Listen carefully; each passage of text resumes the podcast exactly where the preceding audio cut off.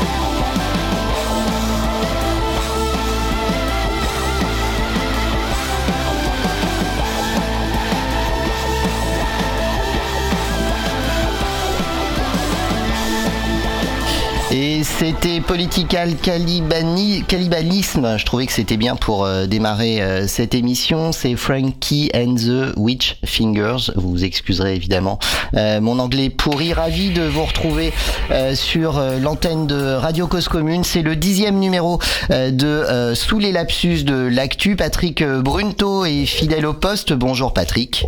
Oui, salut Olivier, comment tu vas? Eh ben écoute, euh, pas trop mal. Euh, donc du coup, une émission euh, chargée encore aujourd'hui, Patrick, qui nous portera sur les ondes de Radio Cause Commune 93.fm à Paris, mais aussi sur le DAB+ de la même région, à savoir la région Île-de-France. D'ailleurs, à ce propos, tout le monde n'en a absolument rien à cirer, mais je vous annonce que notre autorisation d'émettre sur le numérique hertzien, soit le DAB+, vient tout juste d'être renouvelé euh, par l'ARCOM pour une durée complémentaire de 5 ans euh, et ça fait suite évidemment à la reconduction de notre autorisation à utiliser la fréquence 93.1 en temps euh, partagé et ça c'était en juin dernier. Voilà, ça c'était pour les petites actus vie de la radio. je le disais Patrick, on a aujourd'hui encore une fois un programme chargé, sachant que s'il est chargé dans le cadre de notre propre émission sous les lapsus euh, de l'actu, né de notre ennui euh, estival, il faut quand même euh, le dire. ce seront les ondes complètes de, de Cause Commune qui au moins jusqu'à 16h seront remplies aujourd'hui avec notre envoyé spécial, hein, Karim, Karim Lalu, qui, qui, qui vous fera vivre en direct de la grande manifestation euh, qui se tient aujourd'hui à Paris, mais aussi euh, dans beaucoup de villes de France, euh, en lutte contre les violences policières et le racisme systémique. Karim, on le retrouvera donc en direct de là-bas, normalement à partir de 14h30. Il va suivre le cortège qui partira de la gare du Nord. Donc, revenons à nos moutons, Patrick. Un, ouais, un planning un peu, un peu chargé avec beaucoup de rubriques. Hein. Tu, tu tu, nous as vraiment euh, concocté euh, euh, une émission pleine de, pleine de respiration et de, de coups de gueule. je te laisse la main. Bah écoute Olivier, en tout cas euh, un petit clin d'œil euh, que que j'aimais partager avec toi et les, et les auditeurs quand on s'est dit bonjour, euh, comment ça va En fait, c'est un, un, extrait. En fait, c'est même pas de moi. On fait ça tous les jours. On se dit bonjour, comment ça va En fait, ça fait partie des des, des pièges de l'idéologie dominante qui qui nous impose, comme tous les prostituées des des radios libres comme Énergie et tous ces chiens de garde de de ces radios, pardon pour les prostituées mais c'était l'image euh, effectivement de d'être acheté euh, qui euh, que j'avais à l'esprit et hum, être acheté. Et donc du coup, bonjour, ça va?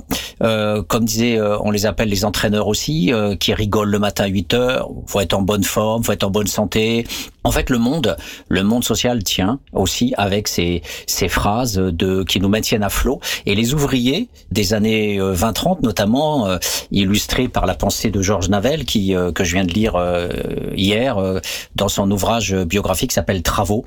Et dans son autobiographie, euh, il, nous dit voilà, dans l'industrie automobile, euh, qui est une ambiance très différente du milieu du bâtiment, parce qu'il a il a tourné dans énormément de métiers. Georges Navel, il est très peu connu. De, euh, on connaît bien sûr euh, beaucoup de bouquins sur euh, sur les, les ouvriers, mais voilà, c'est assez discret.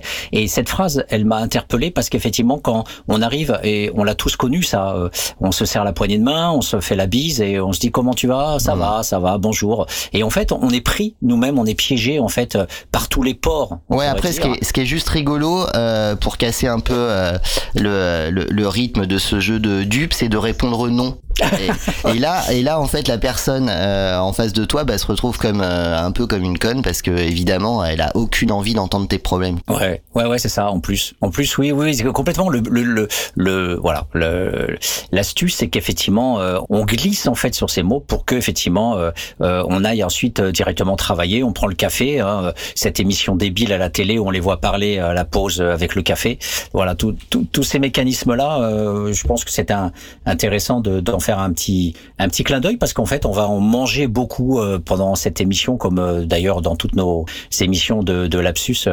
on va essayer de se faire un petit repas sympathique autour de, de cette de cette propagande qui, bien sûr, va croiser notre route avec Charles III. On, on peut pas on peut pas louper celui-là, mais on descendra on descendra bien sûr dans les souterrains, les souterrains obscurs et, et dégueulasses de l'exploitation euh, voilà de, des, des sans-papiers. Alors on pourra faire du coup de gueule, du vice-versa. Euh, on, on, aura un beau programme euh, aujourd'hui. Et on voulait justement euh, commencer avec euh, Sous les radars parce que euh, voilà, euh, ça nous amène aussi à une discussion avec sous les radars euh, qu'il faut lancer, à mon avis. Euh, c'est quoi un fait? C'est quoi un fait? Puisque ce qui taraude les journalistes, ça taraude aussi les sociologues. On, s'arrache les cheveux en permanence. C'est quoi un fait? Qu'est-ce qu'un fait? Alors un fait social ou un fait et, et, donc la plupart du temps, bien sûr, quand on, aborde les faits des dominants à travers les lapsus de l'actu, on, devient nous-mêmes des chiens enragés et on va mordre l'actualité construite par les dominants euh, pour justement faire la propagande, de l'idéologie et pour nous dire un certain nombre, faire passer un certain nombre de messages. Donc nous, là, dans ce cas-là, on déconstruit.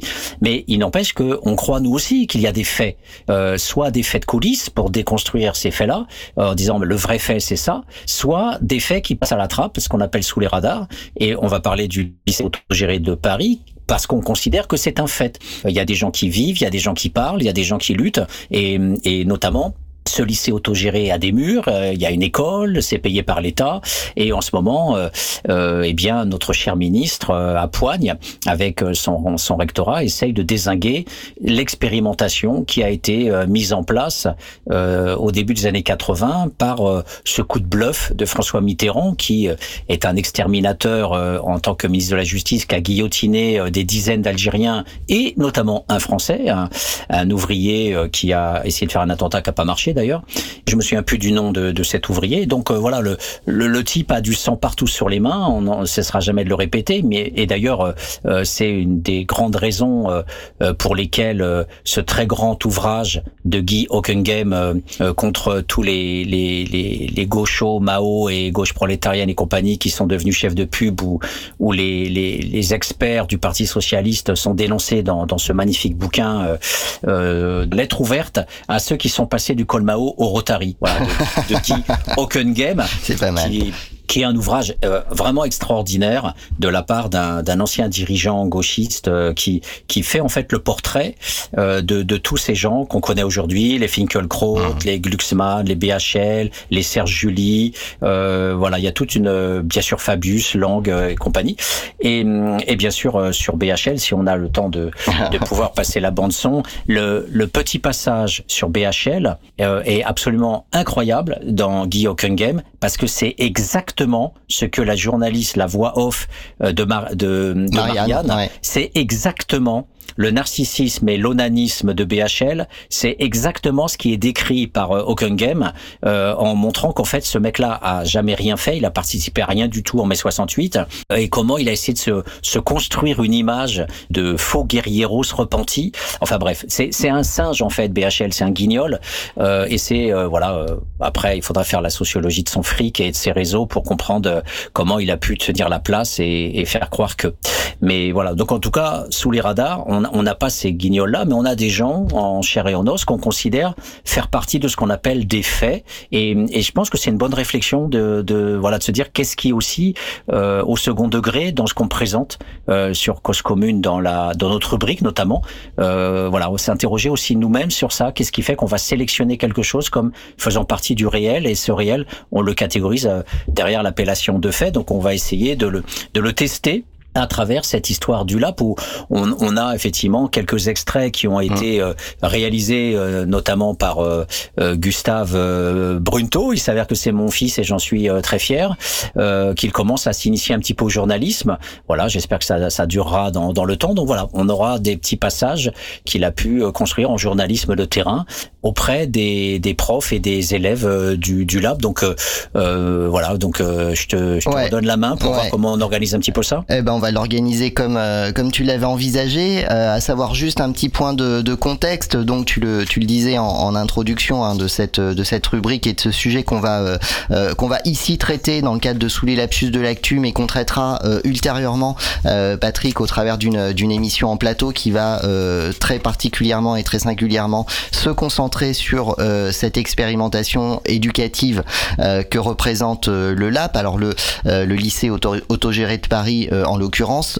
en réalité, il y en a deux en France. Il y en a un à Nantes également. Alors j'avoue que je ne me suis pas penché sur la situation actuelle du, du lycée autogéré qui existe sur les mêmes principes et à Nantes. Toujours est-il que ce qui nous a valu le travail de, de Gustave qu'on va qu'on va écouter et qu'on va commenter euh, ensemble, euh, c'est une attaque frontale du rectorat de, Paris euh, qui vise là en cette en cette rentrée, ça fait 40 ans que le LAP fait des rentrées avec avec ses lycéens, une attaque tout à fait particulière qui a mobilisé étudiants et professeurs lors d'une manifestation devant devant le, rectorat. Alors je c'était euh, pas ce mardi, mais euh, le mardi, euh, le mardi précédent. Alors peut-être en petite entrée en matière, un son d'ambiance, des slogans scandés à l'occasion de cette manifestation qui réunissait donc une petite centaine de, personnes. nous a dit Gustave, une centaine de personnes qui représentent en gros la, communauté des parents, des profs et, des élèves, évidemment, de ce lycée autogéré de, Paris. Et on comprend bien là tout, le tout le principe de sous les radars si évidemment euh, BFM euh, en avait fait euh, autant que sur la Baïa peut-être quelques quelques milliers quelques centaines de milliers de personnes auraient été réunies en, défense du lab. Ce n'était pas le cas c'est pas grave. Il y a eu des slogans et ils posent bien le contexte. On se les écoute tout de suite. Ça dure ça dure 47 secondes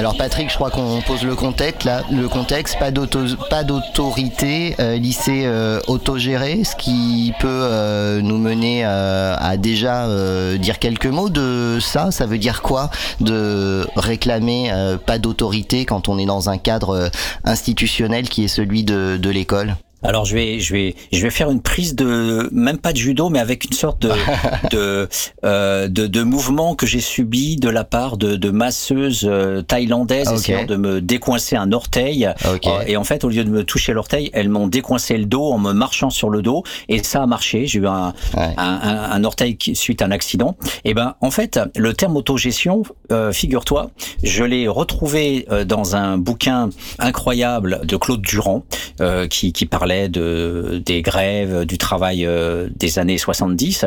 Et en fait, on retrouve une interview de l'ancien PDG de l'IP qui dit dans un journal en, à l'époque, hein, c'était entre 73 et 75 la lutte, et il dit euh, l'autogestion, parce que lui il a été quelque part viré après cet épisode qu'il n'a pas pu contrôler euh, le mouvement autogestionnaire mmh. des ouvriers de l'IP qui faisaient des montres, euh, voilà à l'époque euh, pour euh, une société suisse et notamment aussi une société de Besançon et et le, le, patron lui-même, à l'époque, dans ce contexte des luttes gauchistes qui étaient très très fortes, avec une peur extraordinaire du patronat pour la révolution, euh, il faut se replonger dans ces années-là et on, on, aura du mal à imaginer à quel point le patronat flippait euh, vraiment qu'il y ait un renversement euh, du pouvoir.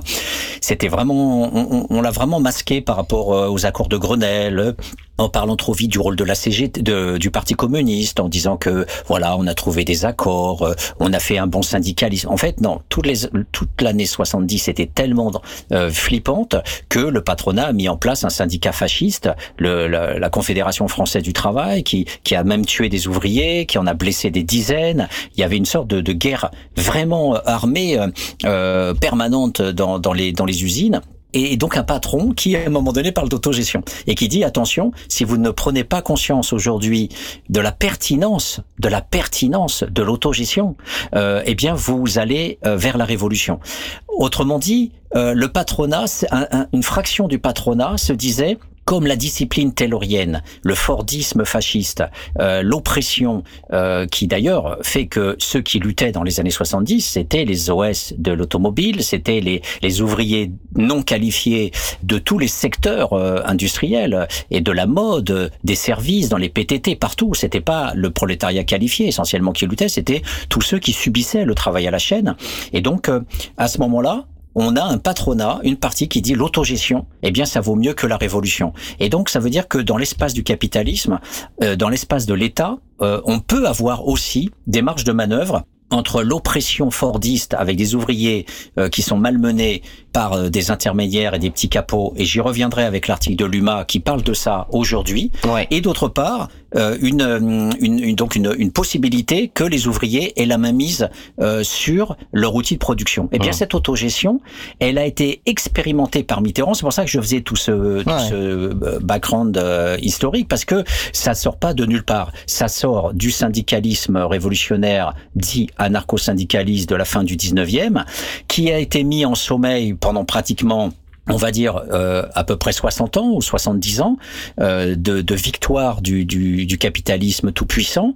Et puis, si on accepte bien sûr euh, le Front populaire, 36, les lois sociales, et puis boum, euh, ça recommence dans les années 70 et ça revient sur la table avec euh, les conditions de travail insupportables, etc. Donc le LAP vient de cette histoire, pas seulement française mais aussi mondiale, on aura l'occasion de parler des hobos aux États-Unis. C'est un mouvement aussi libertaire, autogestionnaire, euh, et, le capital américain les a exterminés, tout simplement, les a exterminés en les foutant euh, sur le front français en 1917. Euh, ça, personne le sait, mais bon, on en reparlera. Et donc, du coup, le LAP est loin d'être une utopie de gaucho. voilà, c'est la question centrale du pouvoir. C'est la question centrale de la domination. Est-ce que on laisse les dominés exister un petit peu et pouvoir un petit peu raisonner par eux-mêmes? Même ce que font les dominants. Les dominants sont autogestionnaires. Les, conseils d'administration, ils s'autogèrent. Les dominants euh, qui mettent euh, leurs gosses dans des écoles en Suisse à coups de millions de dollars, ils s'autogèrent. Les dominants euh, sont dans l'autogestion parce que c'est eux qui contrôlent leur propre domination, alors qu'ils ils le refusent pour les dominer. Et donc le LAP, c'est loin d'être une anecdote. Ce sont des gens qui sont à la pointe du combat pour euh, essayer de dire non, nous ne, nous ne sommes pas dans la hiérarchie de la division du travail. Donc c'est quelque part aussi un, un, coup de poing dans la figure de Durkheim euh, que beaucoup de sociologues adulent. Euh, et donc là aussi il y a un véritable combat, même si effectivement Durkheim euh, contestait un certain nombre de d'outrances dans la division du travail. Et donc c'est c'est c'est se dire voilà euh, on a le droit de ne pas voir le recteur et ça nous ramène sur Attal et les recteurs aujourd'hui sur le harcèlement, parce que figurez-vous, chers auditeurs, que le prétexte que prend le rectorat pour taper sur le LAP, c'est justement un événement, c'est-à-dire un prof qui faisait du harcèlement sexuel sur des gamines au LAP, et donc euh, le staff euh, du LAP l'a viré, et c'est le prétexte que qu'utilise le rectorat pour dire, voyez, l'autogestion euh, nous mène à la perte, nous mène à la confusion et à la dangerosité, donc il faut absolument contrôler ce LAP et remettre de la hiérarchie, remettre du contrôle. Et justement, euh, on le verra dans les entretiens qui seront donnés, euh, le prof euh, interrogé par Gustave nous explique très clairement les tenants et aboutissants de ce mécanisme-là. Donc on voit que dans un cas, ça sert bien le, le, pouvoir de taper sur le lap pour dire attention, déviation sexuelle, on reprend la main. Et dans d'autres cas, dans le secteur public, on voit bien que c'était bien un prétexte, puisque dans le secteur public classique,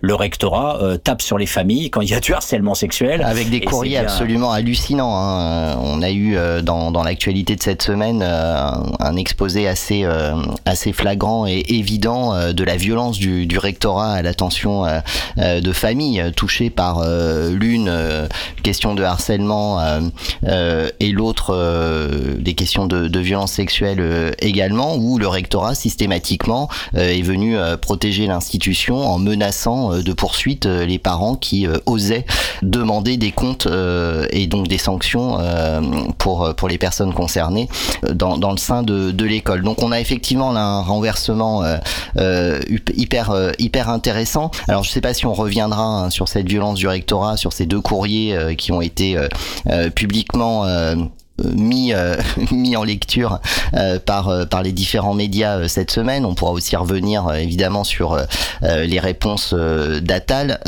juste, je pense pas qu'on aura le temps aujourd'hui, mais juste on remarque une chose, c'est que de la même manière que quand on dénonce les violences policières, il s'agit surtout pour pour l'État et le système dominant de rejeter toute faute institutionnelle aux problèmes qui sont sous-jacents à des faits de, de violence euh, dans la police là en l'occurrence. Là c'est exactement pareil. On entend la petite musique dans les prises de parole euh, euh, publiques du ministre et de ses affidés que attention surtout ne, ne, remettons pas en cause l'institution. On est encore dans une logique de de, de, mouton noir ou de, de canard boiteux. Bon bref ça c'est des parallèles qu'on peut qu'on peut toujours toujours faire en compréhension en fait de de la façon dont les dominations euh, s'organise. On a eu la police et on en reparlera tout, l'après-midi avec euh, avec Karim qui sera dans, cette manifestation euh, en lutte justement avec ce mot d'ordre très spécifique halte au racisme institutionnel.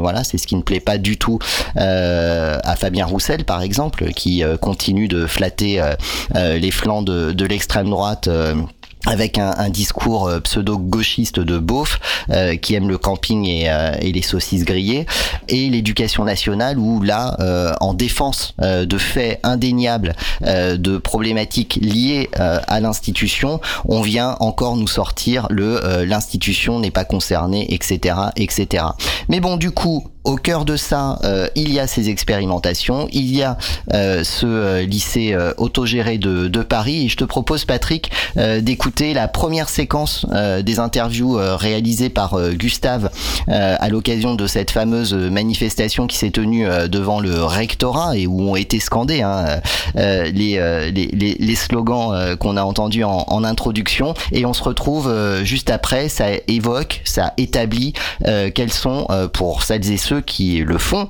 en autogestion, euh, les grands principes euh, du lycée autogéré de Paris. On se retrouve dans 2 minutes 30. Alors, on est devant le rectorat, rue d'Indochine, à Paris, boulevard d'Indochine, à Paris, soyons précis. Euh, je suis du coup de, pour le, la manifestation du lycée autogéré de Paris avec Pascal, professeur. Salut. Lounès, nouvel élève. Et Léo, nouvel élève aussi. Est-ce que du coup vous voulez un peu nous parler de la lutte en cours et de ses enjeux? Qui veut commencer? J'y vais? Ok. Euh, cette lutte elle a lieu dans un contexte où le rectorat nous menace, nous, en tant qu'élèves et aussi le, corps enseignant, de retirer euh, beaucoup de ce qui fait le LAP, l'identité du LAP, dont la libre fréquentation et, euh, et la cooptation, sur peut-être sur lesquelles Pascal pourra rentrer en détail. Euh, Alors, en fait, ça s'inscrit à plusieurs euh, échelles dans, dans, le temps.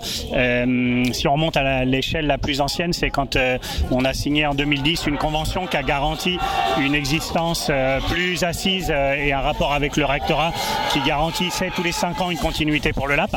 Et en 2022, ça c'est la première étape un peu forte parce que le rectorat refuse de resigner la même convention qui avait été signée en 2011 et en 2017. Donc ça, à partir de là, ils nous disent qu'il va falloir rediscuter même les principes les plus fondamentaux euh, euh, qui sont ceux du lab depuis 1982, euh, à savoir qu'on fonctionne collectivement de manière autogérée et ça implique sans hiérarchie. Et pour autant, ils ont mis en contradiction le fait qu'on soit rattaché au lycée Jean Lursa, qu'au lycée Jean Lursa il y a une proviseur, comme c'était l'été rattachement et qu'il y avait une responsabilité administrative, de fait, elle allait devenir la chef du lycée autogéré de Paris, sans s'arrêter sur la contradiction majeure que cela posait. C'est le premier truc. Après, bien, enfin pas bien sûr, ils ont aussi attaqué la cooptation en disant qu'il fallait réfléchir, même si dans un deuxième temps ça a été mis un peu de côté, c'était plus la cooptation qui était visée, et surtout euh, pour des questions euh, euh, juridiques a été euh, très questionné la libre fréquentation. Ça c'est quelque chose qui est questionné de manière continue depuis, euh, on va dire une trentaine d'années, mais là de manière assez criante. Et il a dit en fait c'était pas possible de continuer avec la libre fréquentation.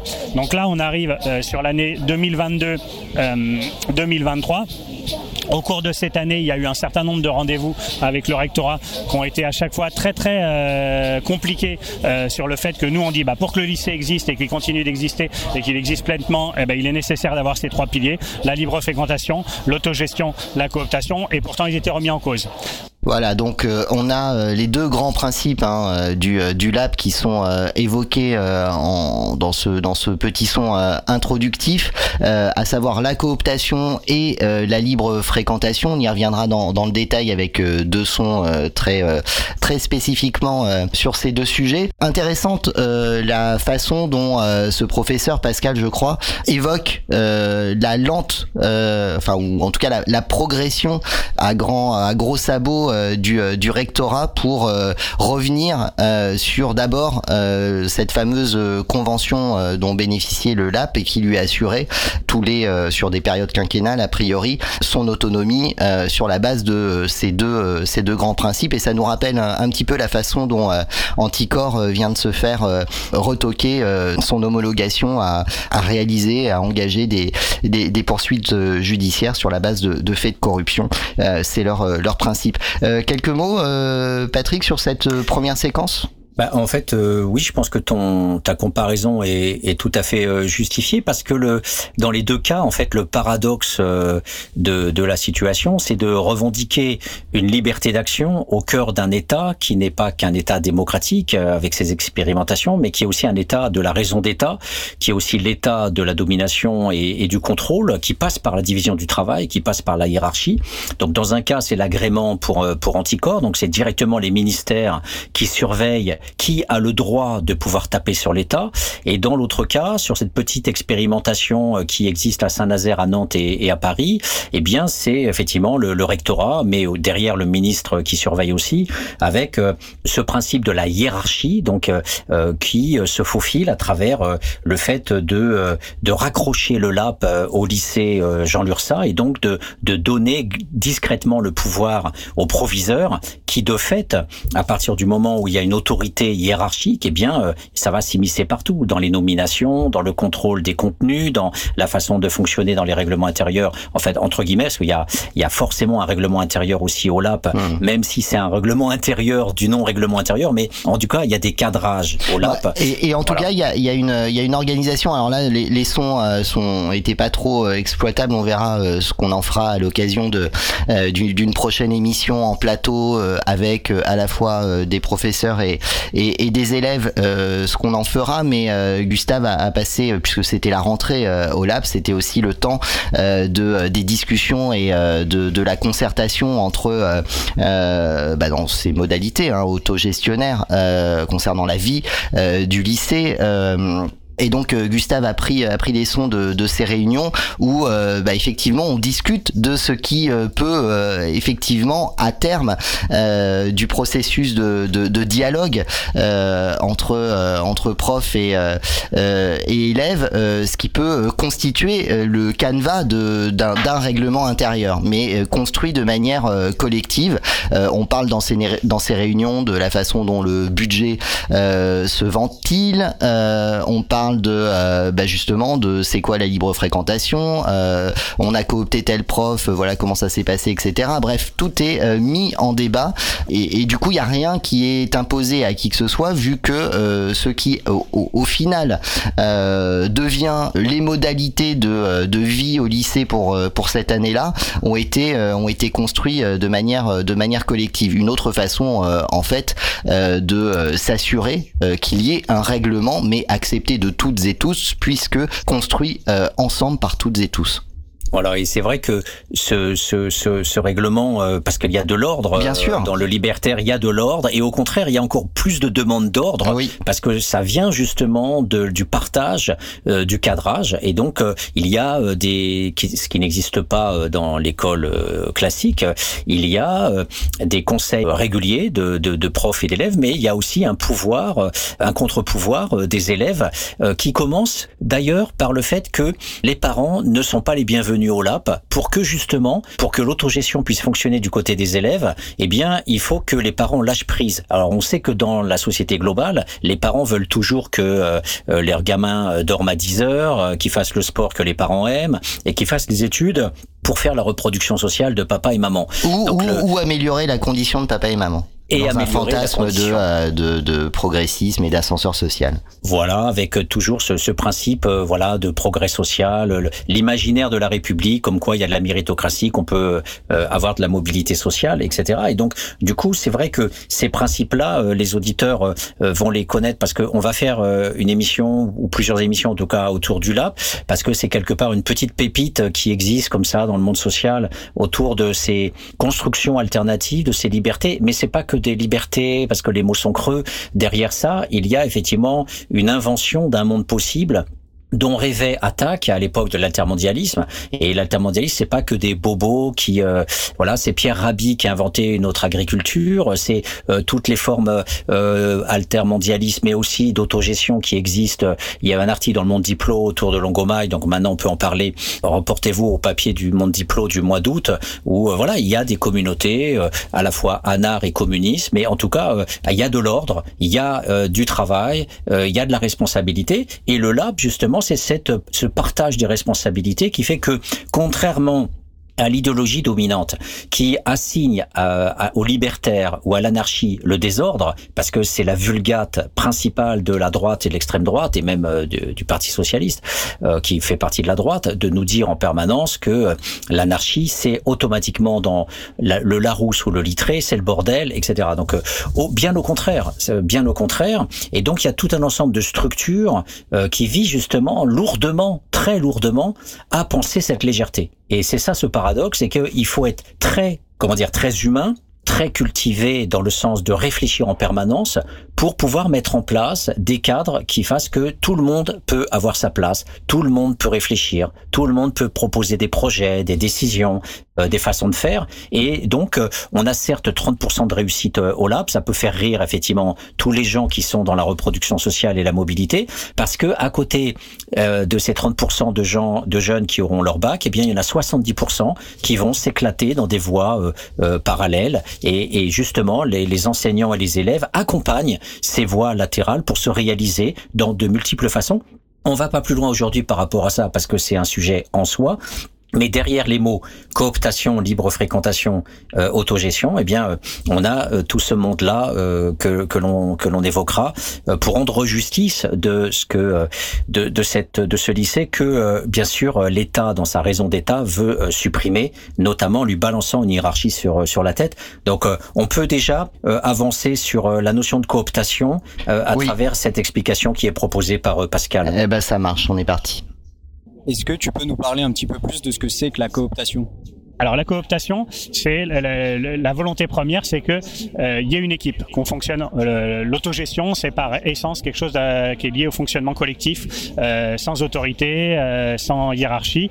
Et donc pour que ce fonctionnement collectif fonctionne mieux, on s'est dit, bah, il faudrait d'une que les gens qui viennent soient en accord avec le projet et connaissance du projet, soient volontaires pour travailler différemment, parce que si on n'avait pas la cooptation, ça pourrait être soit une affectation par le mouvement qui qui est la, majorité des cas dans l'éducation nationale, c'est-à-dire qu'en fait, plus tu es ancien dans l'éducation nationale, plus tu as de points et plus tu peux obtenir les postes qui, que tu veux. Donc c'est ce qui fait qu'à Paris, il y a des profs qui sont plus âgés qu'à... Parce que Paris étant beaucoup demandé, c'est plutôt les vieux profs qui sont soit le mouvement, soit les postes à profil, ça veut dire que c'est les inspecteurs qui décident sur des trucs un peu fumeux, soit la cooptation, ça veut dire que les gens viennent, on les rencontre, euh, donc les personnes, on leur explique le fonctionnement du lycée autogéré, on leur explique les spécialités en termes d'horaire, en termes d'intervention.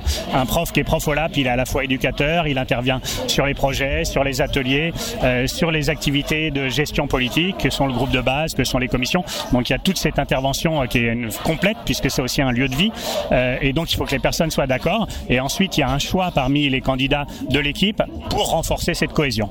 Voilà, c'est ça le principe de la cooptation et qui permet aussi d'avoir sur Paris, pas uniquement avec ce que je disais tout à l'heure, des profs qui viennent uniquement de l'Académie de Paris, sinon ça limiterait vachement euh, au niveau social, au niveau âge. Euh, euh, donc on peut pour l'instant coopter des personnes qui sont des profs de l'académie, pareil Créteil et Versailles, ce qui diversifie plus les profs qui viennent au lab.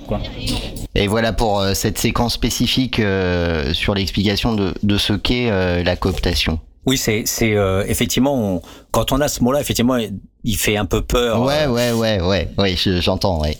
euh, parce que cooptation, c'est vrai que automatiquement on pense mafia euh, et on pense. Euh, bah, on pense gouvernement, on pense renaissance, on pense renaissance, voilà.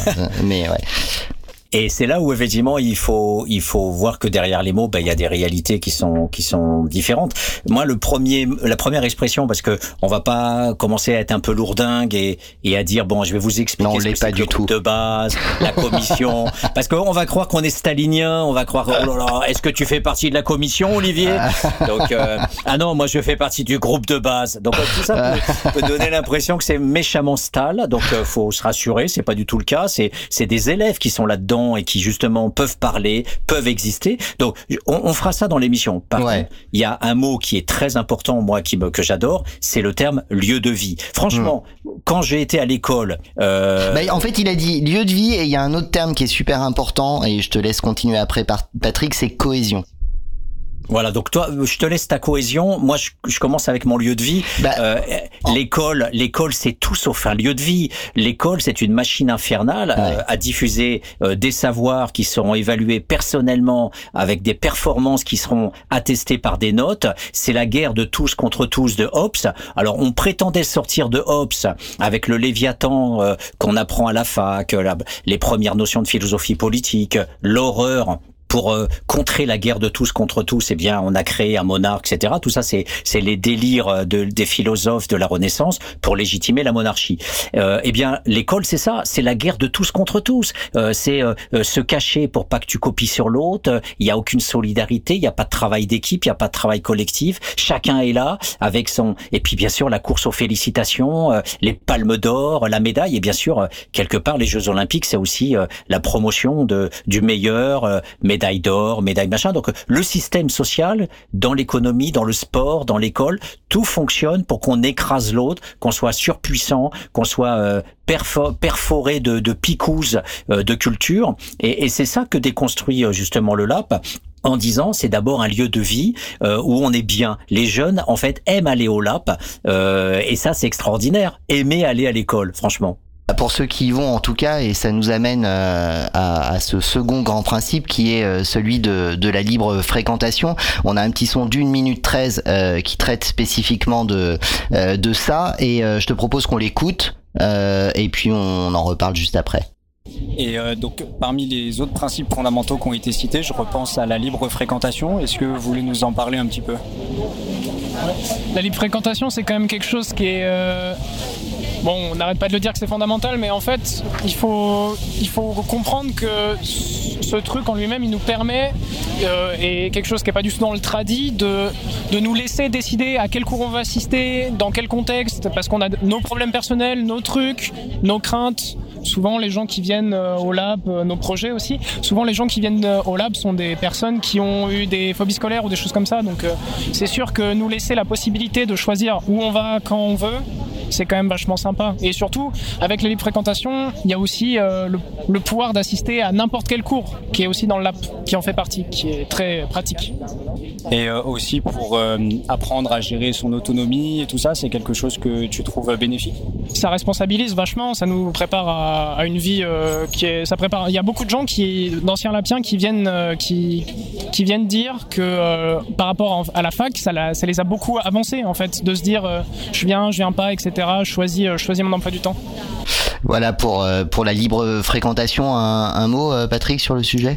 Avant qu'on voulais... conclose cette séquence. Ouais, ouais, ouais. Tu voulais parler de cohésion. T'avais une. Oui, non, non, mais je trouvais, euh, je trouvais intéressant. Alors, euh, effectivement, euh, ton, ton, ton développement euh, autour de notre principe était, euh, était pertinent. Là, juste, euh, le mec commence en exposant la, la cooptation, en mettant les, les, cadres de la façon dont, dont l'éducation nationale affecte par l'intermédiaire de ce qu'on appelle le mouvement ces, ces, ces professeurs, voilà, en fonction de, de leur matière et, et, et de leur niveau euh, de, d'enseignement, euh, collège ou autre.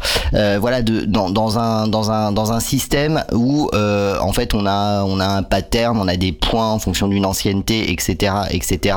Et effectivement, comment tu peux envisager que sur la base de ce principe, tu puisses constituer des euh, équipes enseignantes dans un lycée ou un collège lambda qui soient cohérentes c'est absolument pas le cas. C'est-à-dire que chacun va être frustré parce qu'il va pas avoir eu le nombre de points qui lui a permis d'avoir l'académie qu'il voulait, etc. Mais tout ça sont des choix qui reposent sur des contraintes proprement individuelles et tout à fait en dehors de toute de toute projection, de toute de toute envie par rapport à ce qu'on va faire dans ce collège ou dans ce lycée. Et là justement la cooptation qui, comme tu l'as rappelé tout à l'heure, peut faire peur parce que on a l'impression dans les façons dont elle est en tout cas instrumentalisée par, par, par les dominants que nécessairement ça va être des cooptations au service d'un intérêt qui soit celui de la caste qui a les clés de cette de cette cooptation. Eux, ils sont dans une cooptation dans le sens d'un intérêt général à perpétuer et continuer ce que le LAP représente en termes philosophiques et en termes politiques surtout par rapport à l'idée qu'on a de l'éducation elle-même. Donc voilà, c'est, je trouve qu'il a parlé de cohésion et effectivement, est-ce que le système cohérent, il est pas dans ce LAP qui qui dispose d'une vraie assise politique par rapport à, à, sa vision de, de ce qu'est l'enseignement quand on quand on la met en face de ce principe de de mouvement qui repose sur de l'intérêt particulier et pas sur de l'intérêt général. Voilà, donc j'ai trouvé intéressant qu'il parle de, de, de cohésion. Oui, non, en plus, euh, là où je te suis à 100%, c'est que euh, la, la, cohésion donc euh, suppose effectivement, comme on le disait, beaucoup de responsabilités pour chacun. Chacun prend ses responsabilités et, oui. et, et, et, donc assume le projet. il faut donc rentrer dans la connaissance de ce qui a été fait, de toutes les, les pratiques qui ont déjà été mises en place, avec des, des réflexions, des remises en cause, des doutes. donc il y a toute une histoire aussi avec des, des changements, des choses qui marchent, qui marchent pas, des tentatives expérimentale aussi à l'intérieur même du, du bahut.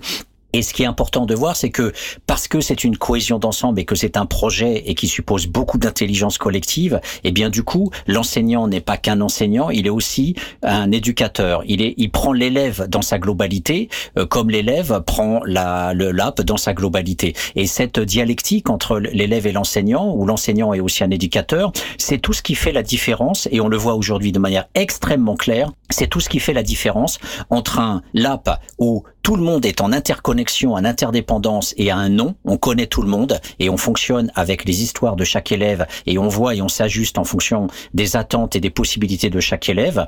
Alors que dans l'école classique, on a le harcèlement, on a l'anonymat, on a les usines à gaz de ces euh, bahuts de 1000 élèves euh, qui sont juste dans la guerre de tous contre tous. Et donc du coup, les enseignants n'en ont rien à foutre. Ils passent leur temps à dire moi je suis là pour transmettre du savoir, je ne suis pas un éducateur. Et toujours l'éducation nationale les enseignants euh, ont toujours clamé haut et fort moi je suis avec le CAPES, moi je suis agrégé, je suis une machine à savoir et je ne suis pas un éducateur, je n'ai pas. Or l'éducateur, il est ramené au maintien de l'ordre au lieu d'être ramené à la de l'élève et à la prise en compte globale de l'élève, il est tout simplement ramené au maintien de l'ordre. C'est dire la vision que les enseignants ont de la vie scolaire, euh, puisque c'est ramené à l'externalisation du CPE, c'est ramené à la police, au renvoi ou à la psychologie de bazar, où euh, on dira que l'élève doit être pris en charge à l'extérieur, ou dans le cas du cyberharcèlement, eh ben va à l'hôpital, Jeannette, vas-y dégage et va à l'hôpital te faire soigner. Donc on a une maltraitance et une violence dans l'école euh, et je mets en accusation le corps professoral, je mets en accusation les enseignants qui pour le coup sont vraiment mais complètement cons, ils sont vraiment cons parce que justement, ils sont concentrés dans la raison d'État, dans la production de l'école capitaliste en France, ils vont pas voir plus loin que ça. Eh bien, qu'est-ce que ça produit? Ça produit la guerre de tous contre tous, dont le harcèlement, c'est-à-dire tout simplement la violence physique que personne ne sait gérer et que eux les enseignants ne veulent pas gérer. Donc c'est ça aussi le défi du LAP. Et avec, c'est bien ramené. Ouais. Et avec une traduction euh, dans euh, la façon dont le rectorat réagit euh, à des signalements euh, quand. euh, bah, alors on a on a on a Karim là qui est en train de trépigner là. Je pense qu'il il, il, il est pas d'accord avec ce que. ce ce Eh, dit. salut Ouais. ça, ça va Salut Karim. Ça va Patrick? Ouais, très bien. Écoutez, Alors, vas-y. Non, non, mais voilà. Non, non, parce que c'est vrai que j'ai pas envie de te contredire, Patrick, parce que je, tu, tu m'apprends beaucoup de choses. Euh, mais c'est vrai que tu utilises beaucoup de, de généralités, les profs, les enseignants, etc. Et on sait très bien qu'on on a des profs qui s'investissent au-delà euh, de la transmission du savoir et qui sont aussi euh, des acteurs sociaux, euh, qui sont aussi éducateurs, euh, qui euh, parfois on peut faire des rencontres avec certains adultes parce que les adultes qu'on côtoie quand on est jeune, euh, c'est nos parents euh, et c'est les profs. Voilà, c'est et t'as des profs qui peuvent te sauver aussi de situations, qui peuvent te valoriser, qui peuvent t'accompagner et qui sortent de leur champ euh, de, de de ce qu'on de ce qu'on de ce qu'on attend d'eux. Ouais, mais c'est pas paradoxal avec euh, bah, ce qui était dit les en profs, vérité. les enseignants et compagnie. ils- réellement, non, et on nous, en a tous connu. On a eu des profs et mais bien aussi. sûr, euh, mais on se place du côté de là La structure. de, De la structure. structure, oui, oui, c'est bah, la de- structure. Voilà. Et, euh, et en fait, bah, ces profs dont tu parles, euh, on se demande pourquoi ils se battent depuis Oui, 30 voilà. ans à l'éducation nationale et pourquoi ils ne vont pas plutôt rejoindre les, les rangs de- du lycée autogéré de Paris, par Et exemple. le, le lycée autogéré de Paris, parce que moi je suis sur le site là, pour le coup, il faut une lettre de motivation pour y rentrer pendant un élève de première ou un élève de terminale. Euh, Il y a un coût, c'est gratuit? Je, moi je connais pas. Ah bah, Est-ce qu'il je faut, avoir du fric euh, pour aller bien. au lycée autogéré de Paris? Est-ce qu'il faut être euh, du coup, euh, euh, voilà, avoir une famille qui, qui Bah non, puisse assurer derrière? public, donc, euh, Bah je sais pas. Ouais, ouais, non, non, euh, c'est- public et bien sûr, euh, ce sont les élèves et les enseignants qui épluchent ton ta demande. Et effectivement, euh, il faut que ça soit l'élève qui écrive une lettre. Donc c'est c'est c'est aussi euh, ça fait ça participe aussi du de- du refus du monopole, comme il y a le monopole le monopole de la violence physique par l'État, le les parents, le monopole de l'éducation par les parents justement est battu en brèche dès le départ avec cette obligation que l'élève se positionne pour que ça soit pas un, un plaçage euh, de, de l'enfant par les parents. Et je tire le débat un petit peu, mais a un refus, euh, parce que c'est une sélection finalement, on, on sélectionne sur cri- c'est quels critères, et le gamin euh, qui s'est tué à faire sa de motivation, on lui dit bah non, euh, t'es pas fait pour autogéré de Paris, euh, est-ce que c'est pas le début d'un échec aussi pour lui? Alors, le, moi, si tu veux, ta, ta réponse elle est tout à fait juste. Il faudrait juste qu'il y ait beaucoup plus de, de LAP euh, un peu partout en France et il y aurait plus de problème à ce niveau-là de sélection. Le problème, c'est qu'il y a un choix limité d'élèves euh, dans ce bahut parce que l'expérimentation est restée au stade de l'expérimentation parce que l'éducation nationale reste une machine à la reproduction des classes sociales et, et tout simplement euh, se fait plaisir, euh, comme on l'a rappelé avec Mitterrand, euh, qui, euh, qui fait croire qu'il est socialiste au tout début de son mandat et donc en 82 c'est mis en place. Mais au, au bout du compte, ça reste une expéri- expérimentation que les dominants veulent laisser marginale parce que c'est beaucoup trop dangereux de commencer à faire réfléchir euh, les élèves euh, sur euh, leur rapport au monde au lieu de les forcer à passer par les moulinettes habituelles de Pôle Emploi et des différentes instances. que Bah, à commencer par Parcoursup. Et du coup, je te, je Il te... recrute euh, là, puis il recrute des profs là. Mais il y a une petite annonce sur le site. Voilà, Ouais. il cherche des profs. Et donc je, je te propose, parce qu'on on y reviendra hein, Ouais, évidemment euh, sur euh, ces questions du lab, je te propose euh, Patrick juste de, de clore euh, cette séquence euh, autour du lab avec son euh, exact euh, inverse. Euh, ça parle de, de RH justement dans l'éducation nationale. Je pense que euh, je pense que c'est pas mal de passer euh, ce coup de gueule de, de LCI euh, qui n'était pas prévu maintenant, mais euh, qui je trouve vient euh, vient en miroir euh, parfaitement euh, illustrer euh, bah, la façon dont euh, devrait euh, fonctionner pour euh, pour ces gens euh, le système éducatif. On se retrouve euh, juste après, on fera une petite pause musicale et puis euh, on enchaînera sur euh, la rubrique euh, suivante. Ça te va? C'est parfait. Eh ben on y va. C'est inouï. L'éducation est une un mammouth. Mais mammouth, c'est un terme né- négatif, péjoratif aujourd'hui, donc il ne faut pas forcément l'utiliser. Mais c'est une entité qui n'est pas pilotée sur le plan des RH. Un enseignant, il est dans sa classe, le chef d'établissement n'est pas son patron, n'est pas son supérieur hiérarchique, il est au rectorat, l'inspecteur d'académie, etc. Je le pense depuis des années. Le problème majeur de l'éducation nationale, c'est qu'il n'y a pas de pilotage RH. En entreprise, en RH, ça veut dire ressources humaines. De ressources humaines, mais c'est-à-dire pour valoriser, valoriser les meilleurs, pousser un petit peu les, les, les moins bons, les aider, etc. Et ça explique aussi quelque chose qu'on constate tout quand même, c'est que les enseignants qu'on connaît sont souvent mécontents. On pourrait dire aigris parfois. Parfois mais disons découragés. Mécontents, découragés. Mal payé, vous l'avez dit aussi. Mal payé aussi. Et donc, ce manque de pilotage, je crois que c'est le summum de la pointe. Alors évidemment, le débat, il est toujours, et je finis là-dessus, sur les moyens et les salaires des enseignants. Il faut l'avoir. Il n'y a aucun doute là-dessus. Mais il n'y a pas que ça. Et si on s'arrête à ça, on se trompe complètement. C'est l'apport de ce rapport de l'OCDE. L'organisation, la pédagogie, savoir travailler en équipe. Une phrase, une phrase. Pascal Perry parlait tout à l'heure de l'organisation verticale. Et l'enseignement est fait comme ça aussi. Le prof parle, les élèves notent, le travail en équipe, ça existe très peu. Bref. Non, il y a une phrase super dans ce, dans ce rapport il, vaut mieux un excellent prof devant beaucoup d'élèves qu'un prof moyen ou mauvais devant peu d'élèves. Hmm. Ça, c'est la formation. Et pourtant. Et, ça, il y a quand même quelque chose là derrière qu'on a un peu oublié. C'est pas une question de durée de formation, parce que ce rapport dit aussi que la durée de formation des profs français est supérieure à la moyenne de l'OCDE. C'est ce qui est fait dans cette formation. Voilà, la et puis ne pas laisser les profs tout seuls.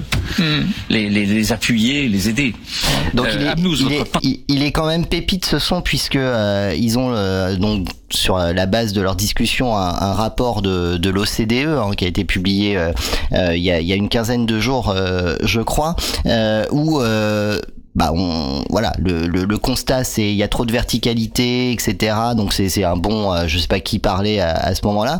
Et, et en fait le, c'est la réponse qui, qui est mauvaise ou euh, justement c'est tout l'inverse euh, de, euh, de, de ce qu'on a évoqué pendant la, cette ces premiers 45 minutes d'émission et qui qui fondent justement l'organisation anti-autoritaire du, du du lap et du coup c'est c'est c'est assez c'est assez marrant d'avoir d'avoir avoir ce, ces, deux, euh, ces deux discours euh, en miroir qui viennent euh, sur la base d'un constat qui est, qui est, juste hein, de la part de celles et ceux qui sont sur le plateau de, de LCI aujourd'hui concernant encore une fois l'organisation même de la transmission des savoirs et puis la réponse. Donc non. Ils ont pris les, propos d'Allègre quand même ouais, Mammouth. Enfin, moins, moins d'autogestion, plus de tableurs, manifestement, c'est ça la réponse. Ouais. Bon. Mhm. Alors il y a, y a, juste une, un truc qui, qui, est parce que tout est mélangé, mais quand on, on, voit que ce sont quand même deux gros chiens de garde, ouais. euh, Pujadas et ah, Pujadas, ouais, qui, qui sont quand même bon, sur LCI, qui est la voie euh, parfaite du néolibéralisme absolu de l'Ukraine. Euh, on, on, a vraiment la caricature de la caricature avec LCI, et donc euh, du coup on a un brouillage qui est organisé avec Pujadas qui nous parle euh, il faut plus de travail en équipe. Alors qui est l'opposé exact du système bah, scolaire de ce qu'ils organisent quoi. sur la performance. mais oui, oui, c'est oui, donc c'est un. Mais non mais c'est énorme. Je, je, trouve ça très très drôle quoi. Et oui. Et donc en fait ils, ils mélangent tout, ils mélangent tout en disant il faudrait payer plus les enseignants alors qu'en fait ils sont pour euh, tuer le service public, euh, la bureaucratie euh, pour eux c'est énorme. C'est ce que tu disais Karim avec Allègre, etc. Mm. Donc en fait ils mélangent, ça devient un truc de fou en fait. Et, et, et en fait on l'auditeur qui regarde LCI comprend plus rien. On a on a l'impression d'avoir affaire à des socialistes euh, honnêtes qui diraient mais voilà il faut il faut aider l'enseignant qui est tout seul dans sa classe.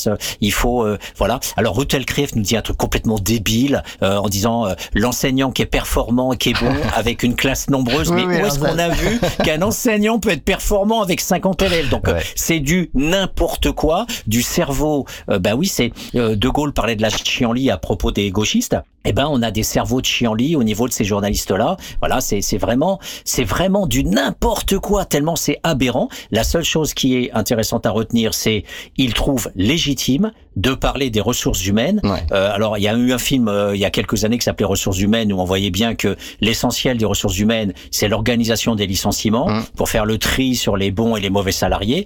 Voilà, les ressources humaines, ça a été inventé par le patronat pour euh, essayer de faire passer la pilule après le Fordisme et mai 68 pour essayer de faire croire quelque part qu'on pouvait aussi avoir une version soft euh, du capitalisme, etc. Donc ça, c'est un, un, grand, grand sujet qu'on évoquera régulièrement.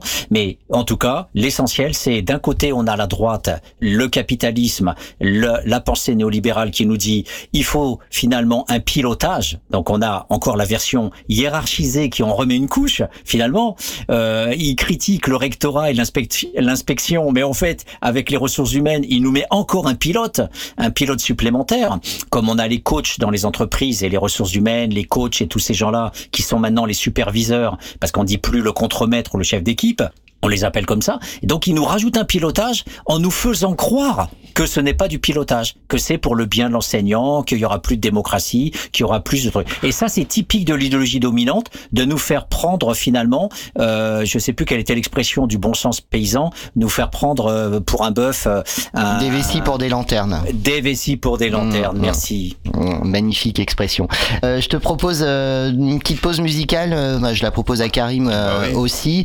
on se fait une petite petite pause. Ça fait déjà une heure qu'on est à l'antenne de Radio Cause Commune, 93.fm à Paris, sur le DAB+, si vous avez un poste de radio compatible. je vous rappelle que cette émission est interactive. Évidemment, si vous souhaitez réagir, vous pouvez le faire par téléphone d'abord au 09 72 51 55 46 09 72 51 55 46. Vous pouvez euh, également le faire sur le chat de la radio causecommune.fm euh, bouton euh, chat et on est sur le canal antenne libre. On se retrouve dans 3 minutes 38. On s'écoute Tabas et c'est la phase qui nous propose ce titre.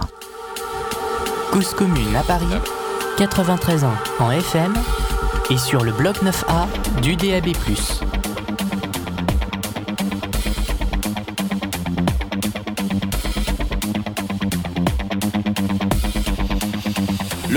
La victime, cherche à l'écraser dans l'intime.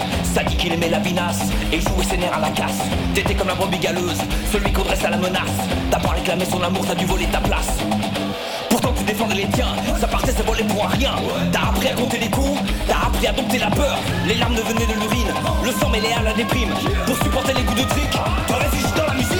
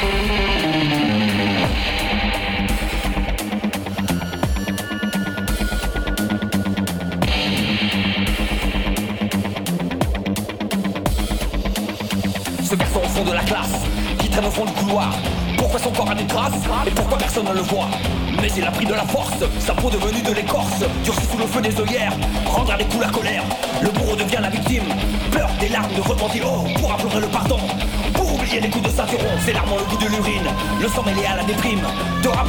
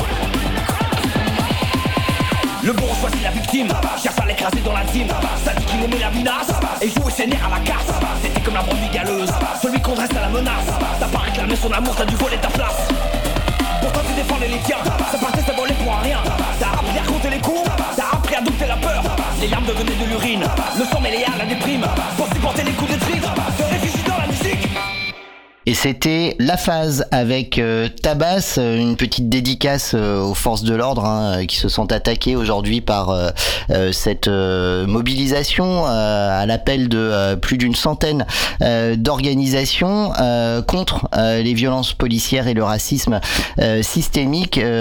Karim sera au cœur, dans l'œil du cyclone. à partir de quelle heure? Bah, Moi je vais partir d'ici à moins 20 moins le quart, essayer de prendre l'antenne à 14h15 et puis on va bien Ouais. voir, essayer d'avoir des sons. On verra, donc tu partiras bien, j'espère que je vais pas avoir de galère encore, parce que bon, tu sais comment ça se passe, hein, souvent j'ai des problèmes quoi. Euh,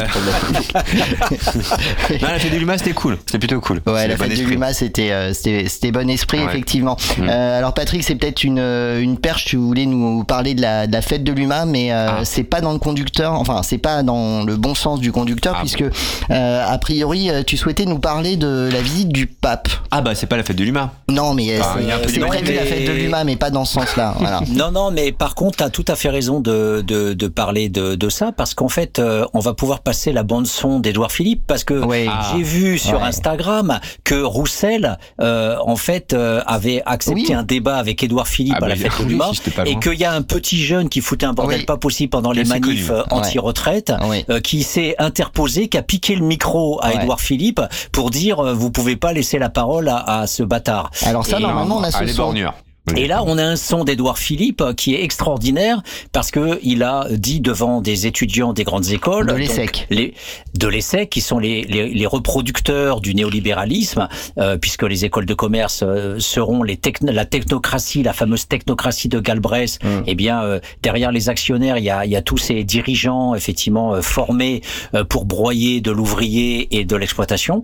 Et donc, du coup, Édouard Philippe était en train d'expliquer comment on peut neutraliser les mouvements sociaux et comment on peut être plus fort que le peuple. Tout à Donc, fait. Je trouve que c'est pas mal que la fête de l'UMA, on ait invité ce, ce salopard. quoi. Alors, euh, on va on va écouter euh, Édouard Philippe. euh, c'est un son qu'on aime bien sur Radio Cause Commune devant les étudiants de, de l'ESSEC. C'était en 2021, je crois, euh, et ça ressort assez régulièrement. Et on s'écoutera juste après euh, l'intervention de, de, de de ce jeune à la fête de, de l'UMA qui a volé le, le micro de de, de- d'Édouard Philippe pour dire à quel point il était incroyable euh, que euh, dans cette euh, fête du communisme, qui est la fête de, de l'UMA, on, invite cet homme à, à, discourir avec Fabien Roussel. Donc on s'écoute Édouard Philippe, ça dure deux petites minutes, on revient juste après. il y a une colère rentrée dans la population française qui va exploser.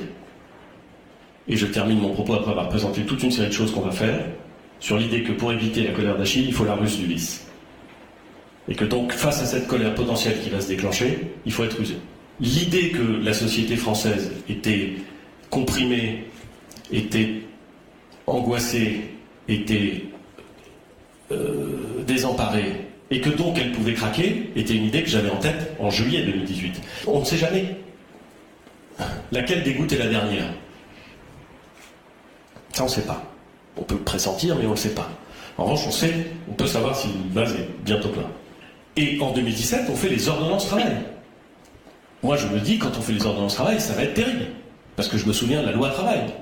Deux ans avant. Manifestation monstre, tension maximale. On fait les ordonnances travail et ça passe. On fait euh, la réforme de la SNCF. On met fin au statut. Et on ouvre la concurrence. On s'attend à des blocages complets. Et on ne les a pas tant que ça. Il y a des grèves, mais ça passe. On dit qu'on va pouvoir entrer dans les universités, dans l'enseignement supérieur, sur le fondement d'une orientation sélective. Euh, si vous avez suivi l'actualité politique des 20 dernières, 30 dernières années, vous savez que c'est un, c'est une bombe. On, on le fait. Il y a des universités qui sont occupées. On les désoccupe. Et ça passe. Et donc, vous vous dites, au fond, même quand ça crispe, si, un, on a un programme qui dit ça, et deux, on considère que c'est bon pour le pays, il faut y aller. Et donc, on y va. Et on fait la taxe carbone à un rythme beaucoup plus rapide que ce qu'elle avait été engagée, en sachant que c'est un rythme très rapide. Et on ne voit pas que ce qui est passé auparavant ne va plus passer, et que la taxe carbone, et peut-être d'autres mesures, cristallisent le mécontentement et la colère que j'évoquais tout à l'heure. Alors ça c'est Édouard Philippe au mardi de atterré. l'ESSEC. T'as l'air de Ah, découvrir ce son. mais grave, je connaissais tu pas ce son. découvres Ah ce bah son non, ouais, réellement. Bah, incroyable. Je suis atterré. Un, un petit mot, euh, Patrick, sur euh, le sujet.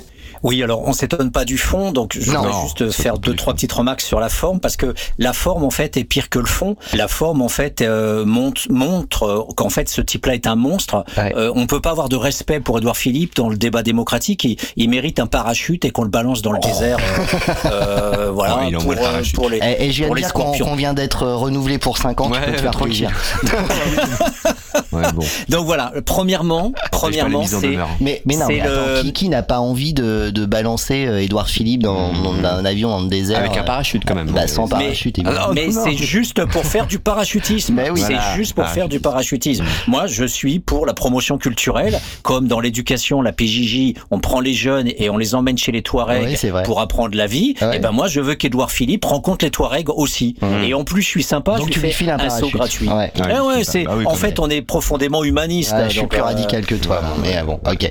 Et euh, non, mais très bien. Donc euh, ça, c'est donc sur la forme, c'est Donc sur la forme, il y a deux choses très intéressantes. Ouais. C'est euh, le, la l'impersonnalisation Hum, euh, qui passe par les gouttes et le vase plein. Donc ce sont pas des êtres humains qu'on a en face de, de, de nous parce que ce type-là euh, ne nous voit même pas comme des fourmis. Euh, il nous voit même pas comme des animaux parce que le comble de l'extrême droite et du totalitarisme, j'ai écrit un, un article là-dessus sur l'animalisation. Euh, c'est c'est le, le- on n'est même pas dans quelque chose de vivant. On est dans l'immatériel, la goutte et le et le vase, le vase plein, etc. Et deuxièmement, Et on notera, c'est juste, on notera juste Patrick, juste pour euh, de nouveau illustrer euh, avec euh, d'autres euh, d'autres éléments de ce qui constitue aujourd'hui notre euh, notre réel. Euh, L'extrême droite fait exactement la même chose euh, avec ses cibles privilégiées qui sont euh, soit les Français issus de l'immigration, soit euh, les migrants aujourd'hui, où on va te parler de vermine, euh, on va te parler de sauvage, euh, mais on va pas te parler d'individus. Exactement.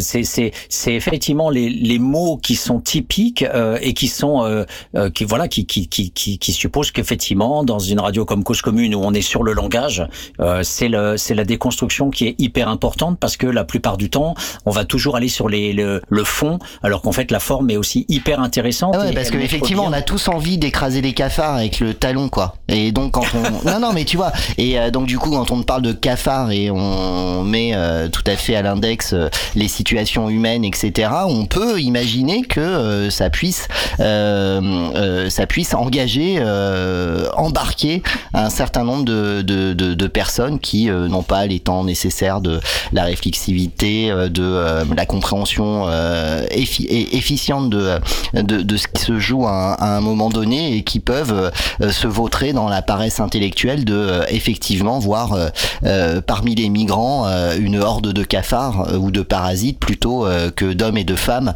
euh, qui fuient des situations désastreuses. Voilà, et on retrouve la formule de Jacques Chirac, le bruit et l'odeur. Euh, Absolument, euh, absolument. On, on a toujours ces, ces, ces formes euh, latérales de, de la pensée d'extrême droite qui, qui, qui jalonnent toujours le discours des dominants, que, qui se disent être dans l'arc républicain, mais qui en fait véhiculent eux aussi euh, des formes atténuées du totalitarisme à travers ce langage qui était utilisé dans les camps de la mort, qui était utilisé dans le colonialisme sur les plantations, et qui est aussi utilisé euh, en partie dans les armées, euh, dans les, la façon de traiter les, les soldats du rang, euh, euh, voilà. euh, Et, et donc là, on a un registre particulièrement riche. euh, quand par exemple, il, il- il nous dit euh, autre façon d'impersonnaliser, c'est le recours à l'indéfini. Ça passe, ça passe, on le fait. Donc les ordonnances, euh, ça passe. On a vraiment le ça du Freud. Le ça, c'est la libido. Le ça, c'est les instincts. Eh bien, l'instinct du bourgeois, c'est d'écraser la vermine, euh, la vermine migrante comme la vermine prolétaire. Euh, et donc euh, voilà, ça passe. Et et c'est extraordinaire. Il, il, il nous il nous donne un cours en fait, euh, euh, Édouard Philippe. Et la dernière euh, idéologie euh, propagandiste, c'est cacher les intérêts bourgeois en les faisant passer, bien sûr, comme toujours, euh, pour l'intérêt collectif. Quand il dit c'est bon pour le pays. Alors il a un côté franchouillard, un côté Roussel, un côté paysan. un Quand il dit c'est bon pour le pays. Donc c'est remarquable. Et du coup, euh, alors j'ai perdu le, le, le- merci euh, Patrick euh, pour cette analyse de texte. Tiens, c'est ça qui devrait étudier les mômes pour le bac français là. Ouais, un bon texte, ouais, ouais. Ouais. Et euh, du coup, euh, du coup, on a on a cet épisode, euh, voilà, dans alors, Ah bah Karim. oui, j'ai- le truc, là, alors, j'étais, euh, Karim, il était il était au ouais. cœur de la fête de l'humain euh, Ouais. hier. Il a raté le truc Ah ouais, euh, qui tu m'as euh, dit. nous aurait permis euh, chez Ah, le Cosco vrai de scoop, là, en direct avec un tout. buzz C'est en ça, direct. ça. Ouais, ouais. Il l'a J'étais en raté, train de boire alors- des coups avec euh, le PCM de Champigny. Voilà. Et donc il, a il a raté. Voilà, il était euh, il était lui en train de faire des, des petites interviews euh, Ouais, de c'était bien. militants militants PCF à qui on demandait mais alors euh, Roussel euh, toujours un camarade Bah oui, bien sûr. Non, non, Roussel est un c'était. euh, camarade. euh, euh, oui voilà. Il était un peu quand même. Bon, bon, bref, on a raté, on a raté ce moment. Heureusement, il a été euh, filmé euh, par d'autres et on, on l'écoute tout de suite. Alors j'ai perdu le nom de, de, de ce jeune là euh, qui s'est euh, Oui, euh, alors assez connu euh, en effet qui s'est illustré. bah oui, depuis les, les gilets jaunes en fait Mhm. et euh, on l'écoute et on, on revient juste après. Il y a une colère rentrée dans la population française. Ah non c'est pas le bon ah merde tu tu, tu me l'avais pas envoyé Patrick le, le son du petit jeune là? Ah, je pense pas. Non. Ah merde, je croyais que c'était, je croyais que c'était ça. Bon bah on va le, on va le retrouver parce que euh, il est partout sur euh, sur internet. Si tu l'as, euh, Karim, euh, je te, Ah oui, je- je te, je te mets du, euh, je te- Du, du, du Bluetooth. Ouais. Bon bah pendant que tu euh, pendant que tu cherches, euh, donc Patrick, peut-être qu'on peut revenir au pape. Oui. Ouais. Oui. Ah, alors avant le pape, on peut- Ouais. je, peux, je peux lui lancer un petit sujet quand même? On en a parlé quand même. Bah dépêche-toi. Ouais. Ouais, ça va. Versailles, on peut en parler, on s'en fout. Ah oui. un petit peu quand même. Mm. Euh, c'est pas, euh, c'est pas hyper Bah, moi, là, grossier de, moi- de, de, de faire ça. euh. Bah évidemment que c'est Bah, grossier. Et alors celui qui a eu euh, les mots les plus incroyables sur cette séquence, euh, c'est euh, pas un ami. Hein, euh, comment il s'appelle cet avocat Euh, Charles Consigny. Charles Consigny. Ouais. Sur Un autre LCI Charles. Ouais, sur LCI ou. BFM, je sais pas. Euh, mais. Charles. Ouais, Mm. mais Charles Consigny euh, sur cette séquence a été euh, absolument admirable. D'ailleurs, il a séché euh, séché tout le monde. Euh, on va essayer de la, de la retrouver. J'ai Ok. j'ai pas pris euh, pris le son, mais euh, peu importe. Euh, donc Patrick, toi, le Ouais, comment tu vois euh, euh, cette façon dont a été euh, reçu euh, euh, Charles III Bah, en, en fait, déjà, euh, comme toujours, euh, sur la, la forme, c'est, c'est par exemple, euh, on a euh, le, le chien de garde très connu maintenant, euh, Bugier Hum. sur France 2, qui nous dit Ouais, Florent Bugier, ouais. Florent Bugier, Non, mais parce qu'il faut il faut le dénoncer direct quoi. le, le, le, le trait euh, décérébré qui nous dit c'est l'information de la semaine, voilà, sur euh, France Info, euh, euh, qui, qui voilà, euh, c'est l'information de la semaine, la visite de Charles III à Paris pendant, et il rajoute tous attendent l'arrivée du roi passionné d'écologie, tous attendent. Formidable. Donc, euh, on avait sur France Info, c'est l'information de la semaine, et sur France 2, tous attendent l'arrivée du roi passionné d'écologie avec Bugier. Voilà. Donc, on, on a systématiquement une, une emphase qui, déjà, comme on le disait avec Édouard Philippe, euh, on défend le pays. Là, c'est toujours ce principe des dominants, qu'ils soient journalistes ou bourgeois, de parler à la place du peuple et de dire, voilà, que euh, finalement, euh, les Français voulaient. Et c'est un peu comme les soirées d'élection où on voit toujours les uns et les autres se taper dessus en disant, les Français voulaient, les Français ont dit, alors qu'en fait, bien sûr, Ils c'est s'en certainement cognent. pas.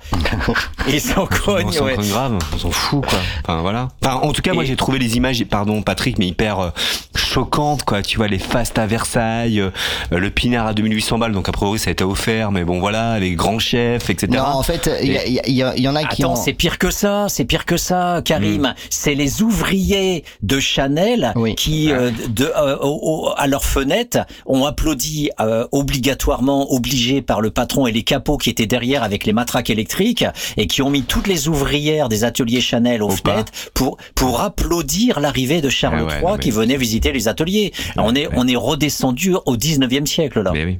Et juste euh, un petit point de détail, euh, parce qu'il y a eu quelques vidéos hein, euh, institutionnelles qui ont été euh, réalisées, notamment euh, l'ouverture du menu, euh, et, euh, et avec cette euh, cette cette, euh, cette petite phrase, ce, euh, euh, ce repas euh, vous est offert par euh, Emmanuel Emmanuel et Brigitte Ah bah, euh, Macron.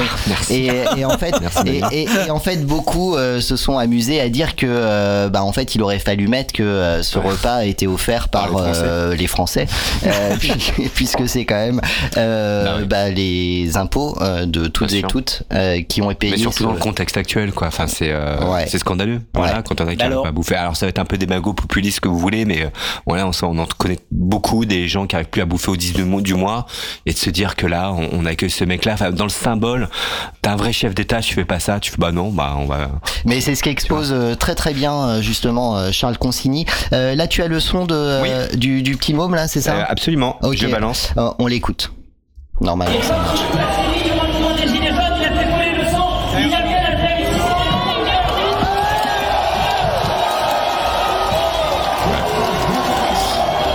Ouais.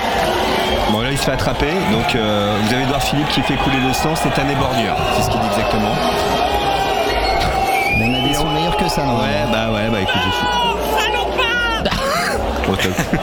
Non, en fait, ce qui est il a été incroyable. applaudi par la foule. Hein. Non, oui, alors il a été applaudi, mais il a été aussi honni par la foule. Parce que quand euh, elle dit euh, salopard, là, c'est contre lui, en fait, qui prend le micro et qui dit Ah, euh, Philippe a pas- rien à voir là. Ah, en fait, c'est ça qui est, euh, qui est intéressant et dans toute cette euh, euh, dialectique du capot hein, qu'on évoque euh, tout le temps ici, euh, Patrick, euh, les gens dans la salle, euh, militants communistes, n'ont pas du tout apprécié euh, cette intervention euh, de, de ce môme euh, qui a euh, euh, euh, dit les termes, hein, comme euh, disent les miens, de môme. Euh, c'est un truc de d'ado ça. Euh, concernant euh, concernant euh, cette incroyable euh, réunion, euh, débat, mais de quoi on parle entre euh, entre Fabien Roussel et euh, et Édouard Philippe. Bref, on reprend. Ouais, euh, t'avais un Non, truc à mais dire. ça a toujours été, ça a toujours été l'ambivalence du Parti Ouais. communiste euh, qui, euh, d'un côté, euh, c'est le, c'est l'article euh, là qui a été fait sur les travailleurs migrants dans les dans les champs de champagne du du, du raisin du, qui fait le champagne dans le champenois d'un côté qui dénonce les conditions faites aux prolétaires et de l'autre côté qui va Ouais. signer la, qui va serrer la paluche à De Gaulle pour Ouais. faire euh, Grenelle et dire aux ouvriers c'est la reprise ferme ta gueule tu retournes à l'usine ça a toujours été l'ambivalence du Parti communiste en fait d'être à la fois et de droite voire d'extrême droite euh, qu'on se souvienne des mairies communistes en 83 contre les migrants et puis de l'autre côté euh, d'être contestataire et le, le Parti communiste a toujours été dans cette ambivalence là et, et, et donc du coup c'est une véritable girouette. Et là effectivement tu as bien les sous-capots euh, de Roussel tous les fans le fan club de Roussel qui est là avec d'un côté un Roussel qui nous dit euh, envahissez euh, les préfectures et qui du coup déborde de Mélenchon qui se trouve comme un gros con ouais, oui, à pas ça. savoir quoi dire et à dénoncer la violence de Roussel, ce qui est quand même fort de café, et puis euh, de l'autre côté à, à faire un débat avec Édouard Philippe. Donc c'est vrai que euh, la schizophrénie du Parti communiste, c'est ce qui lui a valu sa perte. De toute façon, c'est qu'il a jamais été clair comme le Parti socialiste. Hein. Euh, Richie Thibault, cofondateur du collectif. Peuple Révolté, un ancien gilet jaune et du média indépendant La Luciole. Absolument. Voilà. Donc il a, il a été cité. euh, force à toi, euh, Richie. Faudra qu'on l'invite. Voilà, et, et, euh, et c'est vrai que le, le, le, le côté Charles III, euh, où, où effectivement on, on, on se pose tous comme toi Karim la question de qu'est-ce qui fait que Macron ose faire ça? Et, euh, et déjà, c'est que quand on, nous, on on n'est pas méchants sur cause commune. Quand on parle des chiens de garde, on, on ne fait que qualifier le travail ordinaire des journalistes qui visent C'est- c'est leur à mettre hommage, de la en fait. vaseline. Mm. On Mm. leur rend hommage parce que ils sont tellement forts dans l'art de, de, de nous mettre de la vaseline que du coup on, on, on ne peut que les applaudir. Quand BFM le, le 21 euh, septembre euh, dans le journal de 21h nous dit en, en, en impression du titre luxe, calme et royauté en reprenant en reprenant un feuilleton euh, qui a un triptyque, je me souviens plus lequel, mais qui a à Bah, peu luxe, calme mêmes, et euh, volupté. hein, voilà, un truc comme ça. Et donc là, c'est luxe, luxe calme et, et royauté. Donc euh, et, et, et, euh, on a des journalistes alors qui sont habillés comme euh, des des, des super euh, étalons de la mode avec euh, des, des des petites euh, épingles sur leur cravate, avec euh, des petits gilets sous le gilet du, gi- du surgilet, avec euh, des couleurs pas possibles, etc. Comme Guillaume Picon, histoire, historien spécialiste de la monarchie britannique, qui arrive déguisé comme on n'en fait plus aujourd'hui euh, euh, dans la surenchère de, de la mode. Et tous ces gens-là euh, viennent célébrer la haute couture française, viennent célébrer euh, la beauté, euh, et donc ils, ils participent de ce travail euh, de banalisation et, et surtout de consécration des dominants, puisque le, le- comme on dit toujours, le capital va au capital, donc il faut toujours dans cet effet Mathieu rajouter une couche pour dire le bourgeois est certes un bourgeois, mais il est beau, le bourgeois est beau, et donc le roi est beau, Macron est beau, et c'est ce qui fait que on peut avoir cette ce, ce grand écart absolu. Euh, alors il il y a Et le bourgeois est cultivé quand même, puisque ouais, euh, la référence c'est c'est Baudelaire et les fleurs du mal, hein, quand même, pour euh, Lux Calme et téléphone, euh. Ouais, ouais, il y a le téléphone. Ouais, c'est bien. Ouais. c'est- Emmanuel. bah écoute, je, je sais pas, je sais pas qui c'est, on verra. Ouais, mais en Euh, tout cas, est-ce que c'est pas une forme de provocation Alors inconsciente non, non, parce que de l'autre côté, et c'est ça la, la, les, les stratégies des dominants, c'est que ils ont des dizaines d'années de domination, donc euh, ils, ils savent quand même y faire. C'est que de l'autre côté, ils essayent de faire peuple. Alors on nous parle de Charles III parce que la philanthropie euh, médiévale de la royauté, c'est le, le roi euh, qui finance un million de jeunes euh, en Angleterre sur la base d'une fortune colossale amassée à travers les siècles. C'est une des plus grosses fortunes du monde. Et donc, ils font de la philanthropie et donc on voit Charles III autour d'une petite table dans un troquet en train de parler à des jeunes et on donne la parole à une noire étudiante euh, qui représente bien euh, aujourd'hui le prolétariat euh, qui cherche du boulot en France. Hmm. Donc on a une noire étudiante qui nous dit mais la reine était très gentille. Donc on, on a aussi Et en plus, elle a euh, joué du ping, elle a joué au ping-pong mais euh, voilà, en seine mais voilà. Ouais. Elle joue mal. Elle joue pas très bien. Alors, je euh, voilà, il y a, y a Ouais. ça, il y a ces stratégies effectivement. Euh, c'est pas par hasard qu'on voit la reine et Brigitte Macron jouer au ping-pong, ce qui renvoie à, à toute cette philanthropie. On est quand même proche du peuple, même si on est très loin dans la beauté et dans la transcendance. Malgré tout, et ça fait qu'on est encore plus méritant de le faire. On sait parler au peuple. Voilà. Donc euh, du coup, euh, avec ça, euh, le bidochon qui regarde la télévision et ça commence aussi par ma famille, eh bien, il trouve que ben, le roi est sympathique et que euh, du coup, en plus, il est écolo, donc il aime les animaux, il aime faire du bio. Donc euh, franchement, c'est un mec qui est plutôt Ouais, progressiste. c'est un mec hein. bien quoi. Ouais, ouais. Et du coup, je sais pas si tu es en ligne avec nous, toi qui as composé le téléphone de Radio Cause Commune, mais en tout cas, euh, ton micro est ouvert si c'est le cas. Oui, bonjour, Ah bah, il est là. euh, messieurs, c'est euh, Laurent. Ah bah, salut Laurent. Euh, Salut Laurent. Je, je, je voulais euh, vous remercier pour cette, euh, ces, ces petites précisions indispensables, euh, puisque malheureusement, euh, nous avons décapité euh, le monarque oui. et que donc nous, nous en cherchons désespérément depuis 200 ans un autre. Nous avions trouvé la famille de Monaco, mais euh, malheureusement, euh, bon, quelques problèmes euh, fiscaux euh, ont fait euh, que. Je me permettrai également de rappeler euh, aussi bien à, à Karim qui va risquer sa vie tout à l'heure que euh, à Patrick qui euh, ne risque pas grand-chose si ce n'est une descente de police demain à partir de 6 heures.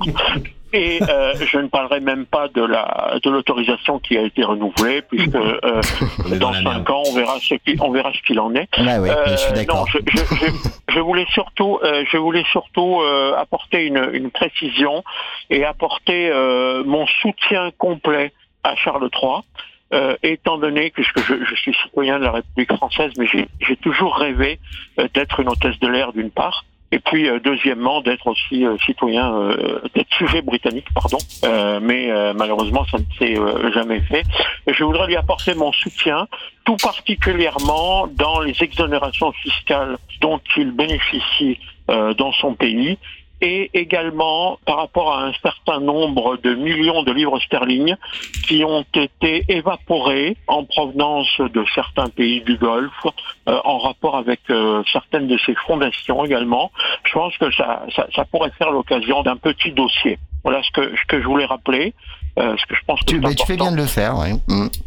Et puis, concrètement parlant également, puisque nous sommes dans une période où l'administration fiscale nous dit vous avez la chance de faire partie des 44% euh, qui payent l'impôt sur le revenu. Alors je dis 44% parce que 55% ne le payent pas et que 1% ne le payent pas non plus puisqu'ils sont optimisés euh, fiscalement. Donc sur les 44% qui restent, dont euh, je rappelle qu'il y a parmi eux 2,8 millions de millionnaires, la France est troisième pays au monde à avoir. Bah, quand on a déjà 19 au gouvernement, euh, forcément, euh, ouais.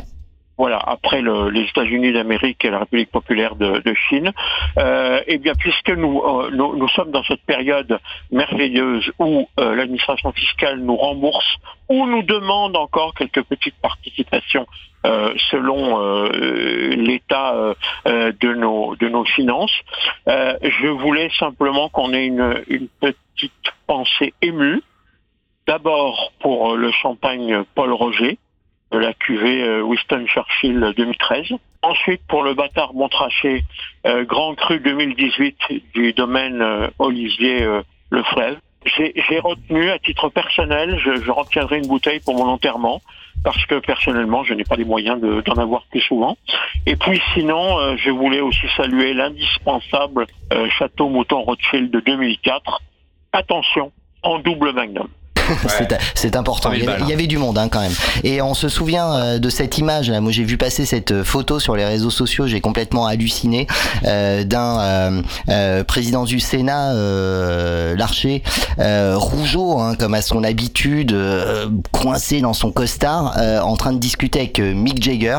Et je pense que quand même, alors je ne sais pas ce que euh, Mick Jagger était en train de dire à Gérard Larcher, peut-être qu'il savait même pas qui c'était. Euh, il s'amusait de cette couleur un peu rougeâtre euh, euh que euh, qu'il qu'il arborait, engoncé dans son dans son costard, sûrement sûrement hors de prix. Mais je trouve que cette image, alors il y en a plein hein, des, des images qui ont été prises, notamment ce mauvais goût dans le dressage de la table, etc. que beaucoup beaucoup ont, ont raillé. Hein, euh, tu vois un peu comme euh, cette table euh, que tu graisses, que tu que tu dresses, pas que tu graisses. Alors non, on graisse, on graisse, on, on graisse Gérard Larcher, mais voilà, on dresse la table. Et du coup, cette, cette table d'un mauvais goût euh, absolu, un peu comme euh, euh, ce provincial qui monte à Paris et qui a l'impression de connaître tous les codes du bon goût et en fait qui est systématiquement dans dans, dans l'erreur. bref, cette table assez moche. voilà, il y en a plein et des petites vidéos à la con, mais il y a cette photo qui met bah, dans le même cadre Gérard Larcher. Encore une fois, regardez là cette photo. Il est gros, il est rouge, il est opulent. on dirait euh, Jabba le, le Hutt là euh, dans un épisode de, de, Star Wars et Mick Jagger 70 euh, ans maintenant tu sais que Larcher est plus jeune que Mick Jagger. Bah écoute ça se voit pas ça se voit pas du tout sur la photo mais je trouve que cette photo voilà elle doit illustrer quelque chose. Et peut-être Patrick puisque je cherchais une photo qui était susceptible d'illustrer notre émission sous les lapsus de l'actu je pense que Mick Jagger avec Gérard Larcher pouvait pouvait être une bonne illustration oui, alors ce que tu as oublié de dire, c'est qu'en fait, euh, d'après les dernières études statistiques qui ont été faites, euh, le, aucun parachute ne pourrait supporter le poids de l'archer. Ah, c'est ça. Euh, ouais, mais il me semblait bien, il me semblait bien avoir vu passer cette, cette, cette, cette, statistique. voilà. après, après, on peut imaginer que Gérard Larcher, écrasé en plein désert, puisse servir de repas de luxe à, aux animaux qui pourraient passer par là, vu ce qu'il ingurgite aux frais de la République euh, depuis, euh, depuis, euh, depuis plusieurs décennies. Ouais. Non, non, non, non, non, je suis obligé de te couper. Non. Il y a, il y a une étude qui a été faite par des biologistes qui ont montré que le scorpion peut résister à une bombe atomique, mais meurt s'il bouffe l'archer. Ah putain, mais oui. Alors elle m'a complètement échappé celle-ci, mais super mais, hein. mais, en même temps, elle ne, elle ne m'étonne pas. C'est dans le Canard enchaîné. C'était ah, une ah, qui est passée dans le Canard enchaîné. C'était Jérôme Canard. Voilà, c'était mm. Jérôme Canard. On en mm. reparlera la semaine prochaine parce qu'il faut quand même réserver un sort au canard enchaîné, vu ce qu'on a découvert oui, sur, n'est-ce pas mode de fonctionnement. Ouais. Euh, merci Laurent, tu voulais ajouter quelque chose? Euh, Pas spécialement, je constate simplement que euh, pour des gens qui ne semblent pas essentiellement des soutiens de la de la monarchie. euh, Mais si, vous, mais vous venez, vous venez tout, tout de même, et, et, je suis en partie coupable, puisque j'étais moi-même un, un, grand turiféraire de, de Lady Diana, tout particulièrement en 1997 quand elle a eu un, un problème dans un tunnel, mais bon, ça, ça arrive. Je, je, je conclurai mon intervention. Premièrement, vous venez de passer 15 minutes là-dessus. Je ne vous félicite pas, tous les trois. Et puis, euh, de, de, deuxièmement, si je peux me permettre d'évoquer une affaire judiciaire que beaucoup de gens ont peut-être encore en tête, et puis éventuellement un, un ancien euh, ministre, je crois, ou sous-ministre de, de l'écologie, Omar Mathieu. Oui, tout à fait. Oui, mmh. oui. On dira ça. En, référence, à un, en référence à un, en référence à, un, un écologiste, à une remarque, je crois, d'un mmh. député euh, de mmh. notre ami Boyard de, de LFI qui euh, trouvait euh, le homard de Versailles euh, assez euh, indigeste. Euh, merci, merci messieurs. Merci Et, à toi. j'ai Karim, j'ai été ravi. Ah bah oui. À, bah. à, la, à la, prochaine peut-être. Ah bah bien, bah tu, si tu restes à l'écoute tout à l'heure à la gare du Nord. Voilà. Merci, il, merci il Laurent. suivi la fête de l'UMA, euh, Ouais. il commentait pas mal là. Ouais, bien. ouais. Voilà. Merci, merci, Laurent. À bientôt. Et euh, du coup, on vous rappelle qu'on est sur euh, Radio Cause Commune, c'est 93.1, c'est sous les lapsus de l'actu, épisode 10. Et on me signale sur le chat, euh, attention, pas de grossophobie SVP. Alors effectivement, euh, est-ce que aujourd'hui, non mais c'est un vrai sujet.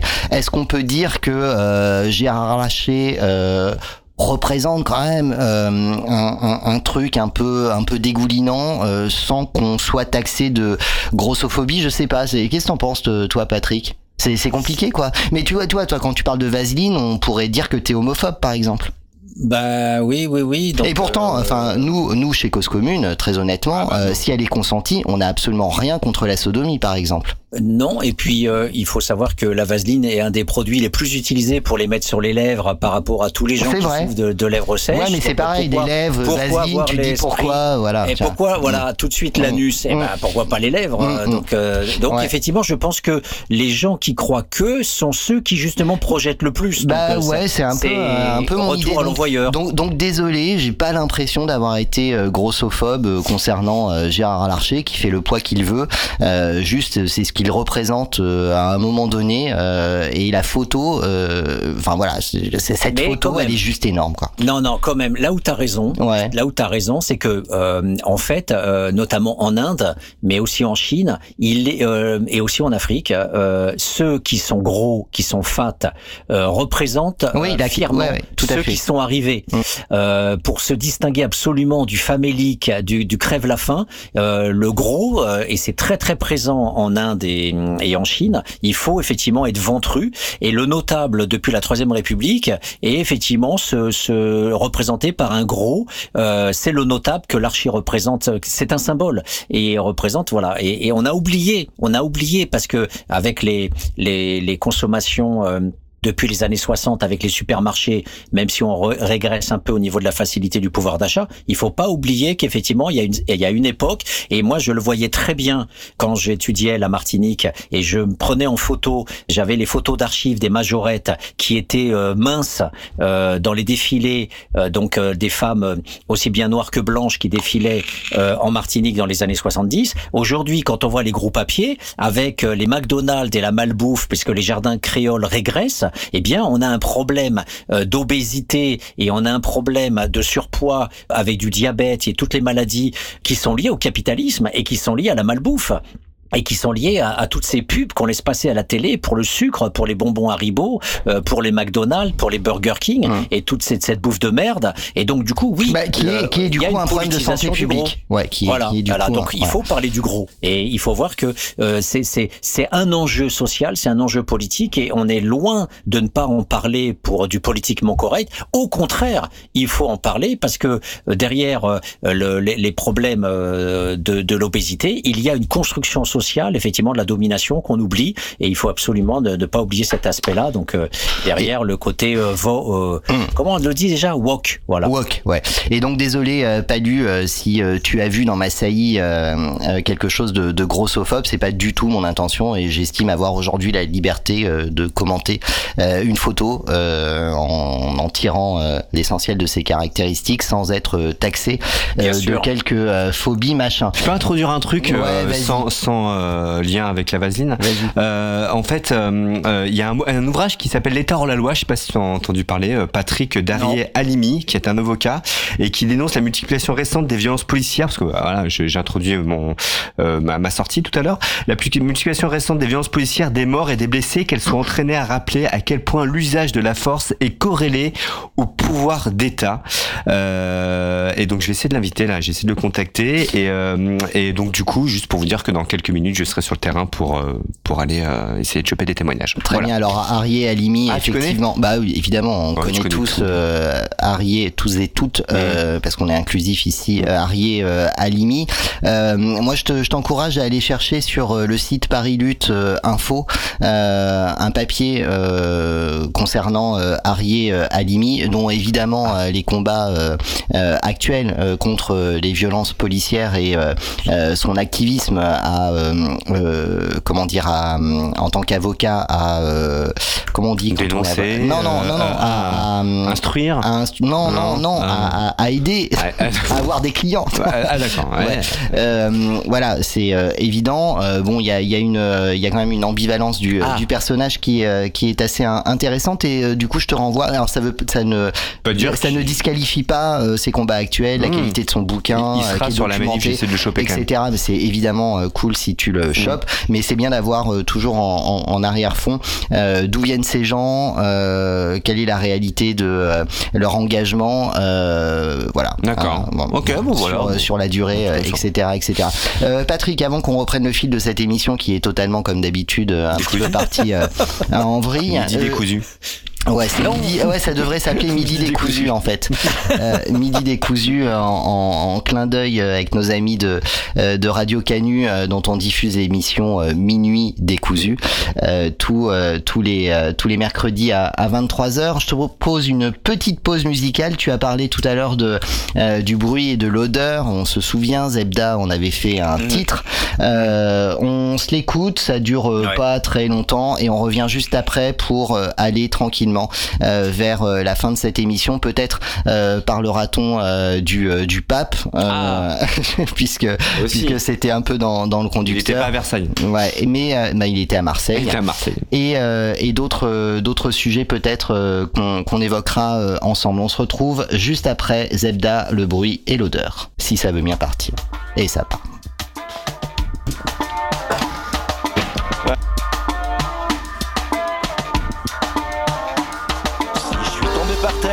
Faute à Voltaire. Le nez dans le ruisseau, y avait pas d'olto. S'il y a pas plus d'anges dans le ciel et sur la terre, pourquoi faut-il qu'on crève dans le ghetto? Plutôt que d'être issu d'un peuple qui a trop souffert, j'aime mieux élaborer une thèse qui est de pas laisser à ces messieurs qui légifèrent le soin de me balancer des ancêtres. On a beau être né rive gauche de la Garonne, converser avec l'accent des cigales. Ils sont pas des kilos dans la cité gasconne, à faire qu'elle soit pas qu'une escale. On peut mourir au front et faire toutes les guerres, et beau défendre si joli drapeau. Il en faut toujours plus, pourtant y a un hommage à faire, à se tomber à Monte Cassino. Le bruit et l'odeur, le bruit et l'odeur, le bruit du marteau. Le bruit le bruit et l'odeur, le bruit du marteau piqueur. Le bruit et l'odeur, le bruit et l'odeur, du marteau piqueur. Le bruit et l'odeur, le bruit et l'odeur, le du marteau piqueur. La peur est assassine, alors c'est vrai, je pénalise. Ceux qui flinguent les moments comme pas la pelouse en bas. Je suis un rêveur et pourtant ami j'analyse Je suis un érudit et je vous dis Je suis serbo-croate et musulman, voilà le En polonais, républicain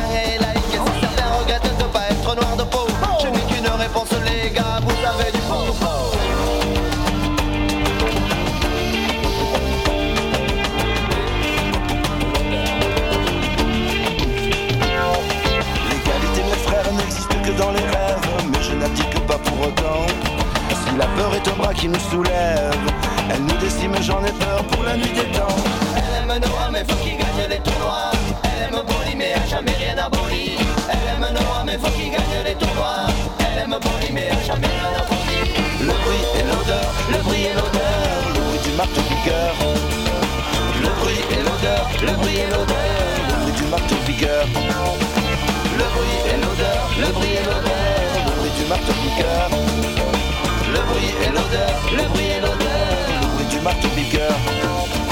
Qui a construit cette route, qui a bâti cette ville et qui n'habite pas à ceux qui se plaignent du bruit, à ceux qui condamnent l'odeur. Je me présente, voici. Je m'appelle Larry Mamadou Juan et faites place Guido Henri Gino Ali. Je ne suis pas de glace, une voix m'a dit marathon.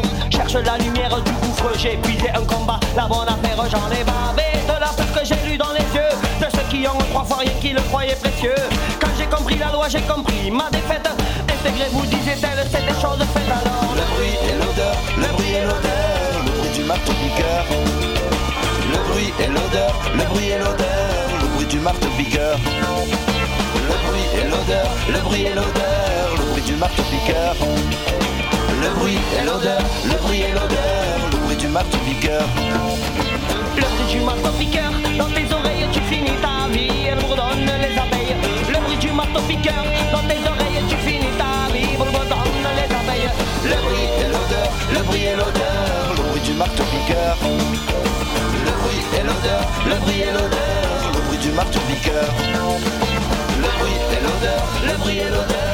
Et c'est Radio euh, Cause Commune, désolé, je vais pas euh, passer le titre de Zebda, la version euh, album du bruit et l'odeur en, en, entier, puisqu'il nous reste un peu moins de, de, de 15 minutes.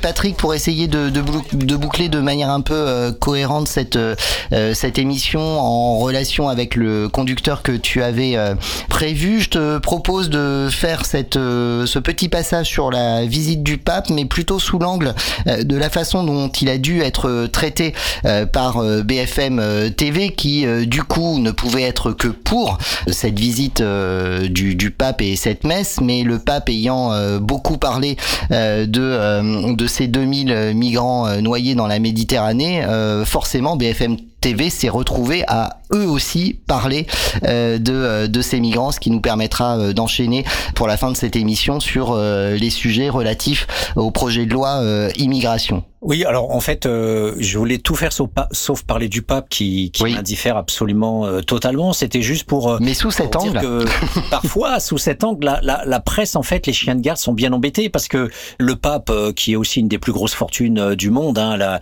la Banque du Vatican, qui est bien gardée, etc., mais notamment qui protège l'argent de la mafia euh, depuis les années 70. Et, euh, voilà, donc euh, à, l'obligation pour faire bien sûr du missionnaire, du prosélytisme, a besoin d'avoir aussi son idéologie, a besoin de faire sa propagande. Donc euh, certes, les cardinaux disposent de 500 mètres carrés, 1000 mètres carrés à Rome euh, et font des fêtes, euh, parfois avec des petits garçons. mais voilà, le, tout ce pouvoir-là est, est, bien sûr caché et on fait du discours pour le bidochon qui va croire que le pape effectivement pense sincèrement aux 2000 migrants qui sont noyés. Et BFM en, en Igo reprend bien sûr le, le, discours du pape parce qu'il y a un fond bourgeois catholique, hein, le côté catho social qui fait que certes les migrants on veut bien qu'ils restent dehors, mais on peut toujours en parler en disant mais au fond on les aime, on les aime quand ils sont morts, euh, notamment les petits garçons là qui sont morts et qui échouent sur les plages. Bah ça fait des belles photos. Hein. Euh. Ça fait de très très belles photos et on est très fiers euh, de voir des très beaux scoops à ce niveau-là. Mais moi je voulais juste rebondir sur le fait que on nous bassine avec la baya et la loi sur euh, la, la laïcité et la séparation de l'Église et de l'État, mais en attendant, euh, Muselier à Marseille euh, essaye de filer 200 000 euros à une association obscure qui a été créée il y a un an qui s'appelle Mariam mmh. et qui qui a été épinglée par les services instructeurs de la région, qui se sont dit c'est quoi ce bordel, c'est quoi ces 200 000 euros qui sont donnés par Muselier? Et donc il est il est plutôt dans la merde en ce moment Muselier parce qu'en fait on est carrément en train d'enfreindre la loi qui interdit de subventionner un culte. Mmh. Et, et, donc mmh. on est en train de voilà. Et donc euh, pour euh, la venue du pape qui coûte du fric, hein, euh, un million euh, d'euros par le diocèse, mais aussi ces 200 000 qui n'en ont toujours pas été versés parce que ça a été bloqué par le par l'administration fiscale française. Mais c'est pour dire que voilà, il y a il y a d'un côté on va faire chier le sous-prolétariat euh, en disant non le vêtement, alors que tout Instagram est en train de diffuser en ce moment les images de la reine habillée en abaya et même Brigitte Macron qui était du coup jusqu'au jusqu'au guibol, jusqu'à ses petits petons euh, était avec une robe qui ressemblait à une abaya. Donc tous les réseaux sociaux se moquent en ce moment euh, euh, de l'abaya, notamment par ce repas et ces réceptions où les où les femmes étaient habillées exactement de la même façon. mais voilà, on, quand il s'agit de, de, de, des grands, eh bien, on dit rien. Elle avait une très belle abaya sur les photos, Brigitte Macron, lors de la réception. Ouais, ouais. Et, et, du coup, puisque tu parlais de, du financement de la venue du pape à Marseille et de la ventilation euh, des, origines. Il y a de l'argent public, on l'a compris au travers euh, du financement de, cette association, euh, mais il y a aussi, on l'apprenait aujourd'hui, la presse s'en est emparée, plusieurs millions, enfin plusieurs plusieurs centaines de, milliers d'euros ont également été apportés pour le financement de, de, cette visite qui en coûte plusieurs millions hein, d'euros par Rodolphe Saadé qui est le plus gros mécène privé de cette euh, visite euh, du pape, euh, donc multimilliardaire bien connu, hein, Rodolphe Saadé, et on imagine que quelque part Bolloré aussi a dû a dû mettre la main à la pâte. Voilà, ça c'était sur le, le, la partie financement de, de cette visite du pape.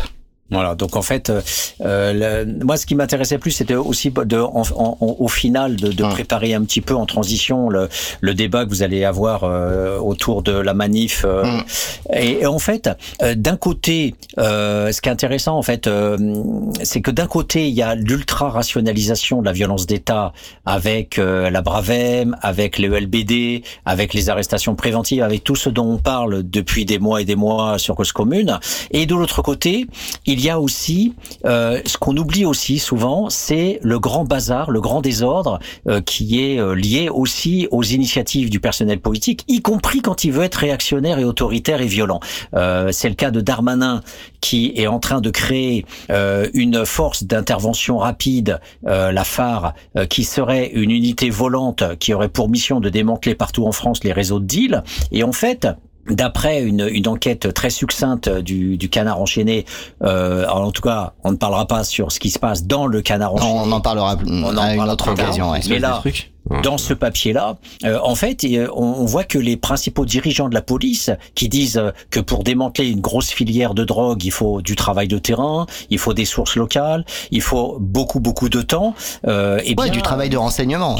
Il faut du travail de renseignement, etc. Et, et là, euh, les, les, les, gars, en fait, euh, disent que non seulement c'est un fiasco assuré, disent les responsables des stupes, parce que d'une part, il faut toute cette temporalité-là, mais c'est aussi parce que Darmanin, euh, qui veut être président de la République, veut donc se faire mousser en créant un truc à ni queue ni tête et voudrait que les policiers sur le terrain donnent en fait les informations les plus importantes, euh, par exemple autour de Bordeaux, autour de Lille, ou autour de Marseille, euh, de telle sorte que cette unité se saisisse d'un dossier quasiment ficelé et que du coup, il soit sûr d'avoir des succès et des, et des rentabilités quand ils interviennent. Euh, donc en fait, les flics de base seraient obligés finalement de préparer le terrain, de faire tout le travail, et au dernier moment, euh, la phare leur volerait finalement euh, la vedette en prenant tout le dossier et en démantelant, avec bien sûr tous les médias aux fesses, en démantelant le réseau concerné. Et les, et les flics sur le terrain disent mais nous, on va pas nous prendre pour des cons, on va certainement pas préparer le terrain de cette force-là.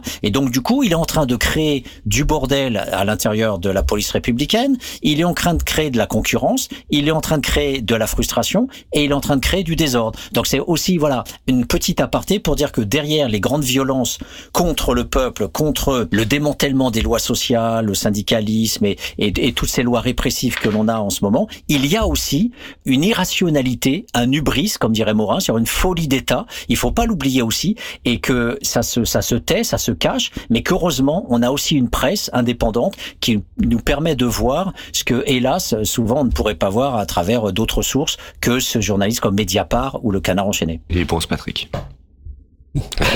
Eh, non mais je, en fait il faudrait une caméra dans ce studio parce que c'est assez rigolo de, de voir les euh, ouais c'est assez rigolo de voir les réactions systématiques de, de Karim c'est vrai. euh, ouais quand, quand tu parles euh, tout Faut ça que tu restes avec nous là. Je sais pas ce que tu fais après mais là je vais aller sur la R1 je pense que tu pourrais être relais de questions que je peux poser bah, écoute, en tout cas, en tout cas le, le canal évidemment pour Patrick reste ouvert. bah oui.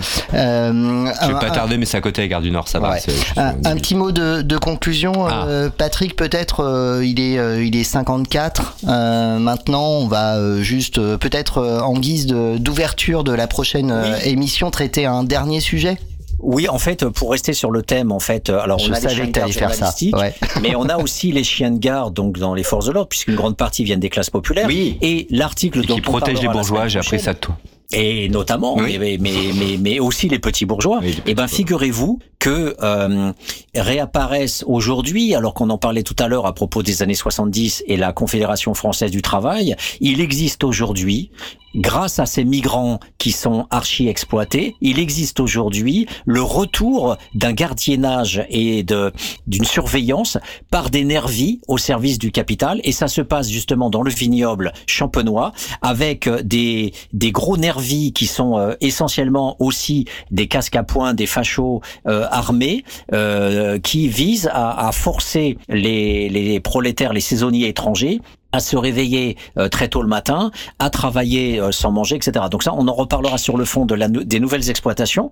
Mais ce qui est important, c'est de voir que il n'y a pas que la force dite républicaine. Il y a dans la société euh, tout un ensemble de forces guerrières euh, dont on a vu euh, les semaines précédentes une intervention, notamment à Brest, avec l'extrême droite armée qui venait aider la police à choper des jeunes dans la rue. Donc il y a toujours eu des milices armées et euh, bien sûr pour les anciens, les milices, ils savent ce que ça veut dire. euh, la- les milices c'était sous Vichy et c'était euh, des troupes qui, qui visaient essentiellement à seconder les SS, eh bien ces milices patronales, Mmh. elles existent, oui, des milices de Français, et ces milices, elles existent dans, dans les entreprises. Elles, euh, on sait que euh, Michelin, on sait que Peugeot, on sait que euh, Simca qui a disparu, mais on sait que dans chez Citroën, enfin les, les, les dans l'automobile notamment, ces gens-là servent à ce qu'on appelle les syndicats jaunes. Ils servent euh, à, à faire en sorte que quand il y a des grèves, eh bien, on mette à la place des travailleurs dits euh, libres euh, qui viennent en tant que jaunes, on dit aussi ruffions, viennent prendre la place des, des grévistes. Donc, on a aujourd'hui, là aussi, c'est sous les radars, on a tout un ensemble de troupes euh, privées que les capitalistes mettent en place pour euh, durcir le, le contrôle euh, et la mise au travail euh, de sans-papiers qui existaient déjà à l'époque de l'immigration euh, en 60 et en 70 et qui refait surface parce que justement tant qu'il y a des sans-papiers il faut arrêter de dire que euh, LR euh, serait contre l'immigration choisie parce que euh, il y aurait des des des, des, des sortes de- d'effets d'aubaine avec des secteurs d'emploi on aurait besoin des immigrés et et, et LR serait contre. En fait, euh, ce sont encore une fois de la pure idéologie. Les capitalistes ont besoin de ces saisonniers pour les exploiter et ils ont besoin de ces mêmes troupes qui servent à les protéger, qui servent à protéger Zemmour dans ses campagnes euh, euh, présidentielles et ces mêmes hommes qui viennent souvent de la Légion ou qui sont des nervis qui viennent aussi, il faut il faut pas l'oublier, Qui sont militaires, des migrants, des migrants Ah oui, a, militaires. Mm. qui viennent de la Tchétchénie, qui viennent de la Géorgie, qui viennent de la Serbie et qui sont aussi recrutés en Europe, euh, qui sont en Pologne, qui sont en Bulgarie, qui sont en France, qui sont en Allemagne et qui servent les patrons pour faire des nouvelles troupes de répression dans les usines. Donc, euh, à côté des forces de l'ordre, il y a aussi ces forces-là, il faut pas l'oublier, euh, qui essaiment euh, euh, et, qui, et qui, qui maintiennent une terreur dans les milieux du travail. Eh bien, ça, c'est c'est c'est une bonne euh, conclusion à, à ce dixième numéro, euh, Patrick, de sous les lapsus de, de l'actu. Alors euh, euh, là, dans quelques minutes, je vais vous proposer euh, une petite programmation euh, musicale, le, temps que, euh, que Karim euh, rejoigne le cortège de euh, qui démarre euh, De la Crémo. de la gare du Nord. Euh, on a des masques, hein, si tu veux. Ouais, ouais, je vais en prendre, Ouais. je pense. que- Euh, voilà. Et euh, Patrick, merci. Ben, mer- merci, Merci, euh, et bon courage Karim hein, Bah ouais. Euh, tout à l'heure. Et donc on est là euh, jusqu'à 16h euh, Patrick, si tu veux te reconnecter en cours de route euh, pour voir ce qui, qui- ce qu'il se passe, si t'as pas autre chose à faire de, de ton après-midi, évidemment tu, euh, tu pourras le faire. Euh, Il y, y aura pas de, de soucis. Euh, auditeurs, auditrices de Radio Cause Commune, merci euh, d'avoir euh, suivi euh, ce dixième numéro de Sous les lapsus de l'actu. On revient euh, donc dans une euh, trentaine de minutes avec euh, Karim au cœur de la manifestation. euh, cette fois, ça tombait bien puisque euh, William aujourd'hui avait mariage euh, Ah, et ne pouvait pas assumer. Non, bah non, Ah non, pas lui, non. Euh, il est marié ou pas Non, non, non, non il est il est pas- pas marié. bon, voilà. Non, non. Euh, bah ça rend le divorce plus simple. du coup, du coup, ouais. Et euh, voilà, on se retrouve dans dans, Une dans, une trentaine de minutes. Merci à toutes et toutes. On va se quitter avec Gargantua parce que ça me fait plaisir. Donc ça commence à vous gaver, mais c'est Ouais, pas grave. enfin, tout le week-end Gargantua. quoi. Non, bah pas tout le week-end. Ouais, bah, je l'ai pas passé dernier, tu l'as passé à. Non, je l'ai pas passé. Grave. non, j'écoutais bah, Angèle, Non, mais après c'est c'est pas grave. euh, c'est moi qui suis derrière Je les sais. manettes. Là, je, je fais absolument absolument ce, ce que je veux. Et en plus, en plus Gargantua, du coup, c'est euh, une façon de de de, de, faire une dédicace, non Ah. De faire une dédicace euh, à Gus, euh, qui euh, qui nous a orienté sur sur cet artiste. C'est ouais, c'est vrai. Donc merci, euh, merci Patrick, merci Karim pour ce que tu vas Ah, faire tout à l'heure Ouais. euh, ou ne pas faire, je ne sais pas. On va voir. Voilà. Et On sait surtout, jamais. pendant- surtout pendant combien On de sait temps jamais, ouais. Surtout pendant combien de temps On se retrouve avec euh, Patrick pour euh, sous les lapsus de l'actu euh, la semaine prochaine et euh, dans le courant du, du mois d'octobre, euh, Patrick, on aura euh, ensemble quelques quelques plateaux puisque euh, Ah. euh, tu nous feras euh, le plaisir de, de ta présence euh, à Paris euh, chez euh, Radio Cause Commune. On se quitte avec euh, Gargantua. On se retrouve dans une trentaine de minutes en direct euh, depuis euh, cette mobilisation qui, euh, je vous le rappelle, euh, a lieu euh, à l'invitation de plus d'une centaine euh, de, de collectifs euh, et d'associations euh, en lutte contre les violences policières et le racisme systémique. Ciao, à Allez, tout j'y à l'heure. J'ai des projets pour nous deux, illégaux et belliqueux, réprouvés par le bon Dieu et presque tout le monde. Faire savoir aux rédactions et aux administrations notre amour pour la nation,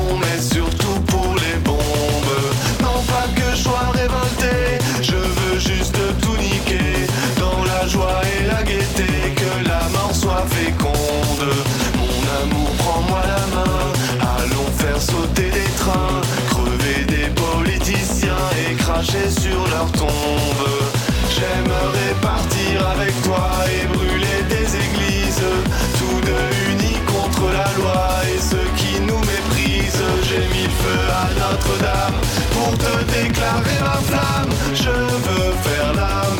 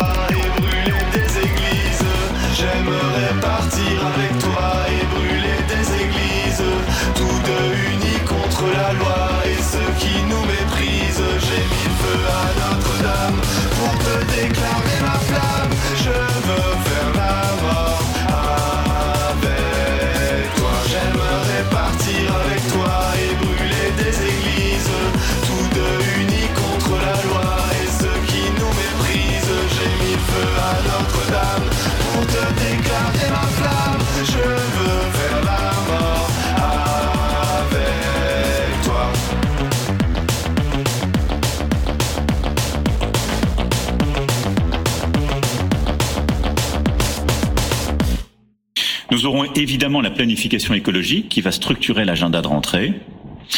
Nous aurons la question de l'immigration qui euh, va structurer nos travaux de, rentier, de rentrée. Qui euh, va structurer nos travaux de, rentier, de rentrée. Qui euh, va structurer nos travaux de rentier. Et là aussi, nous avons continué d'avancer à marche forcée. À marche forcée. causecommune.fm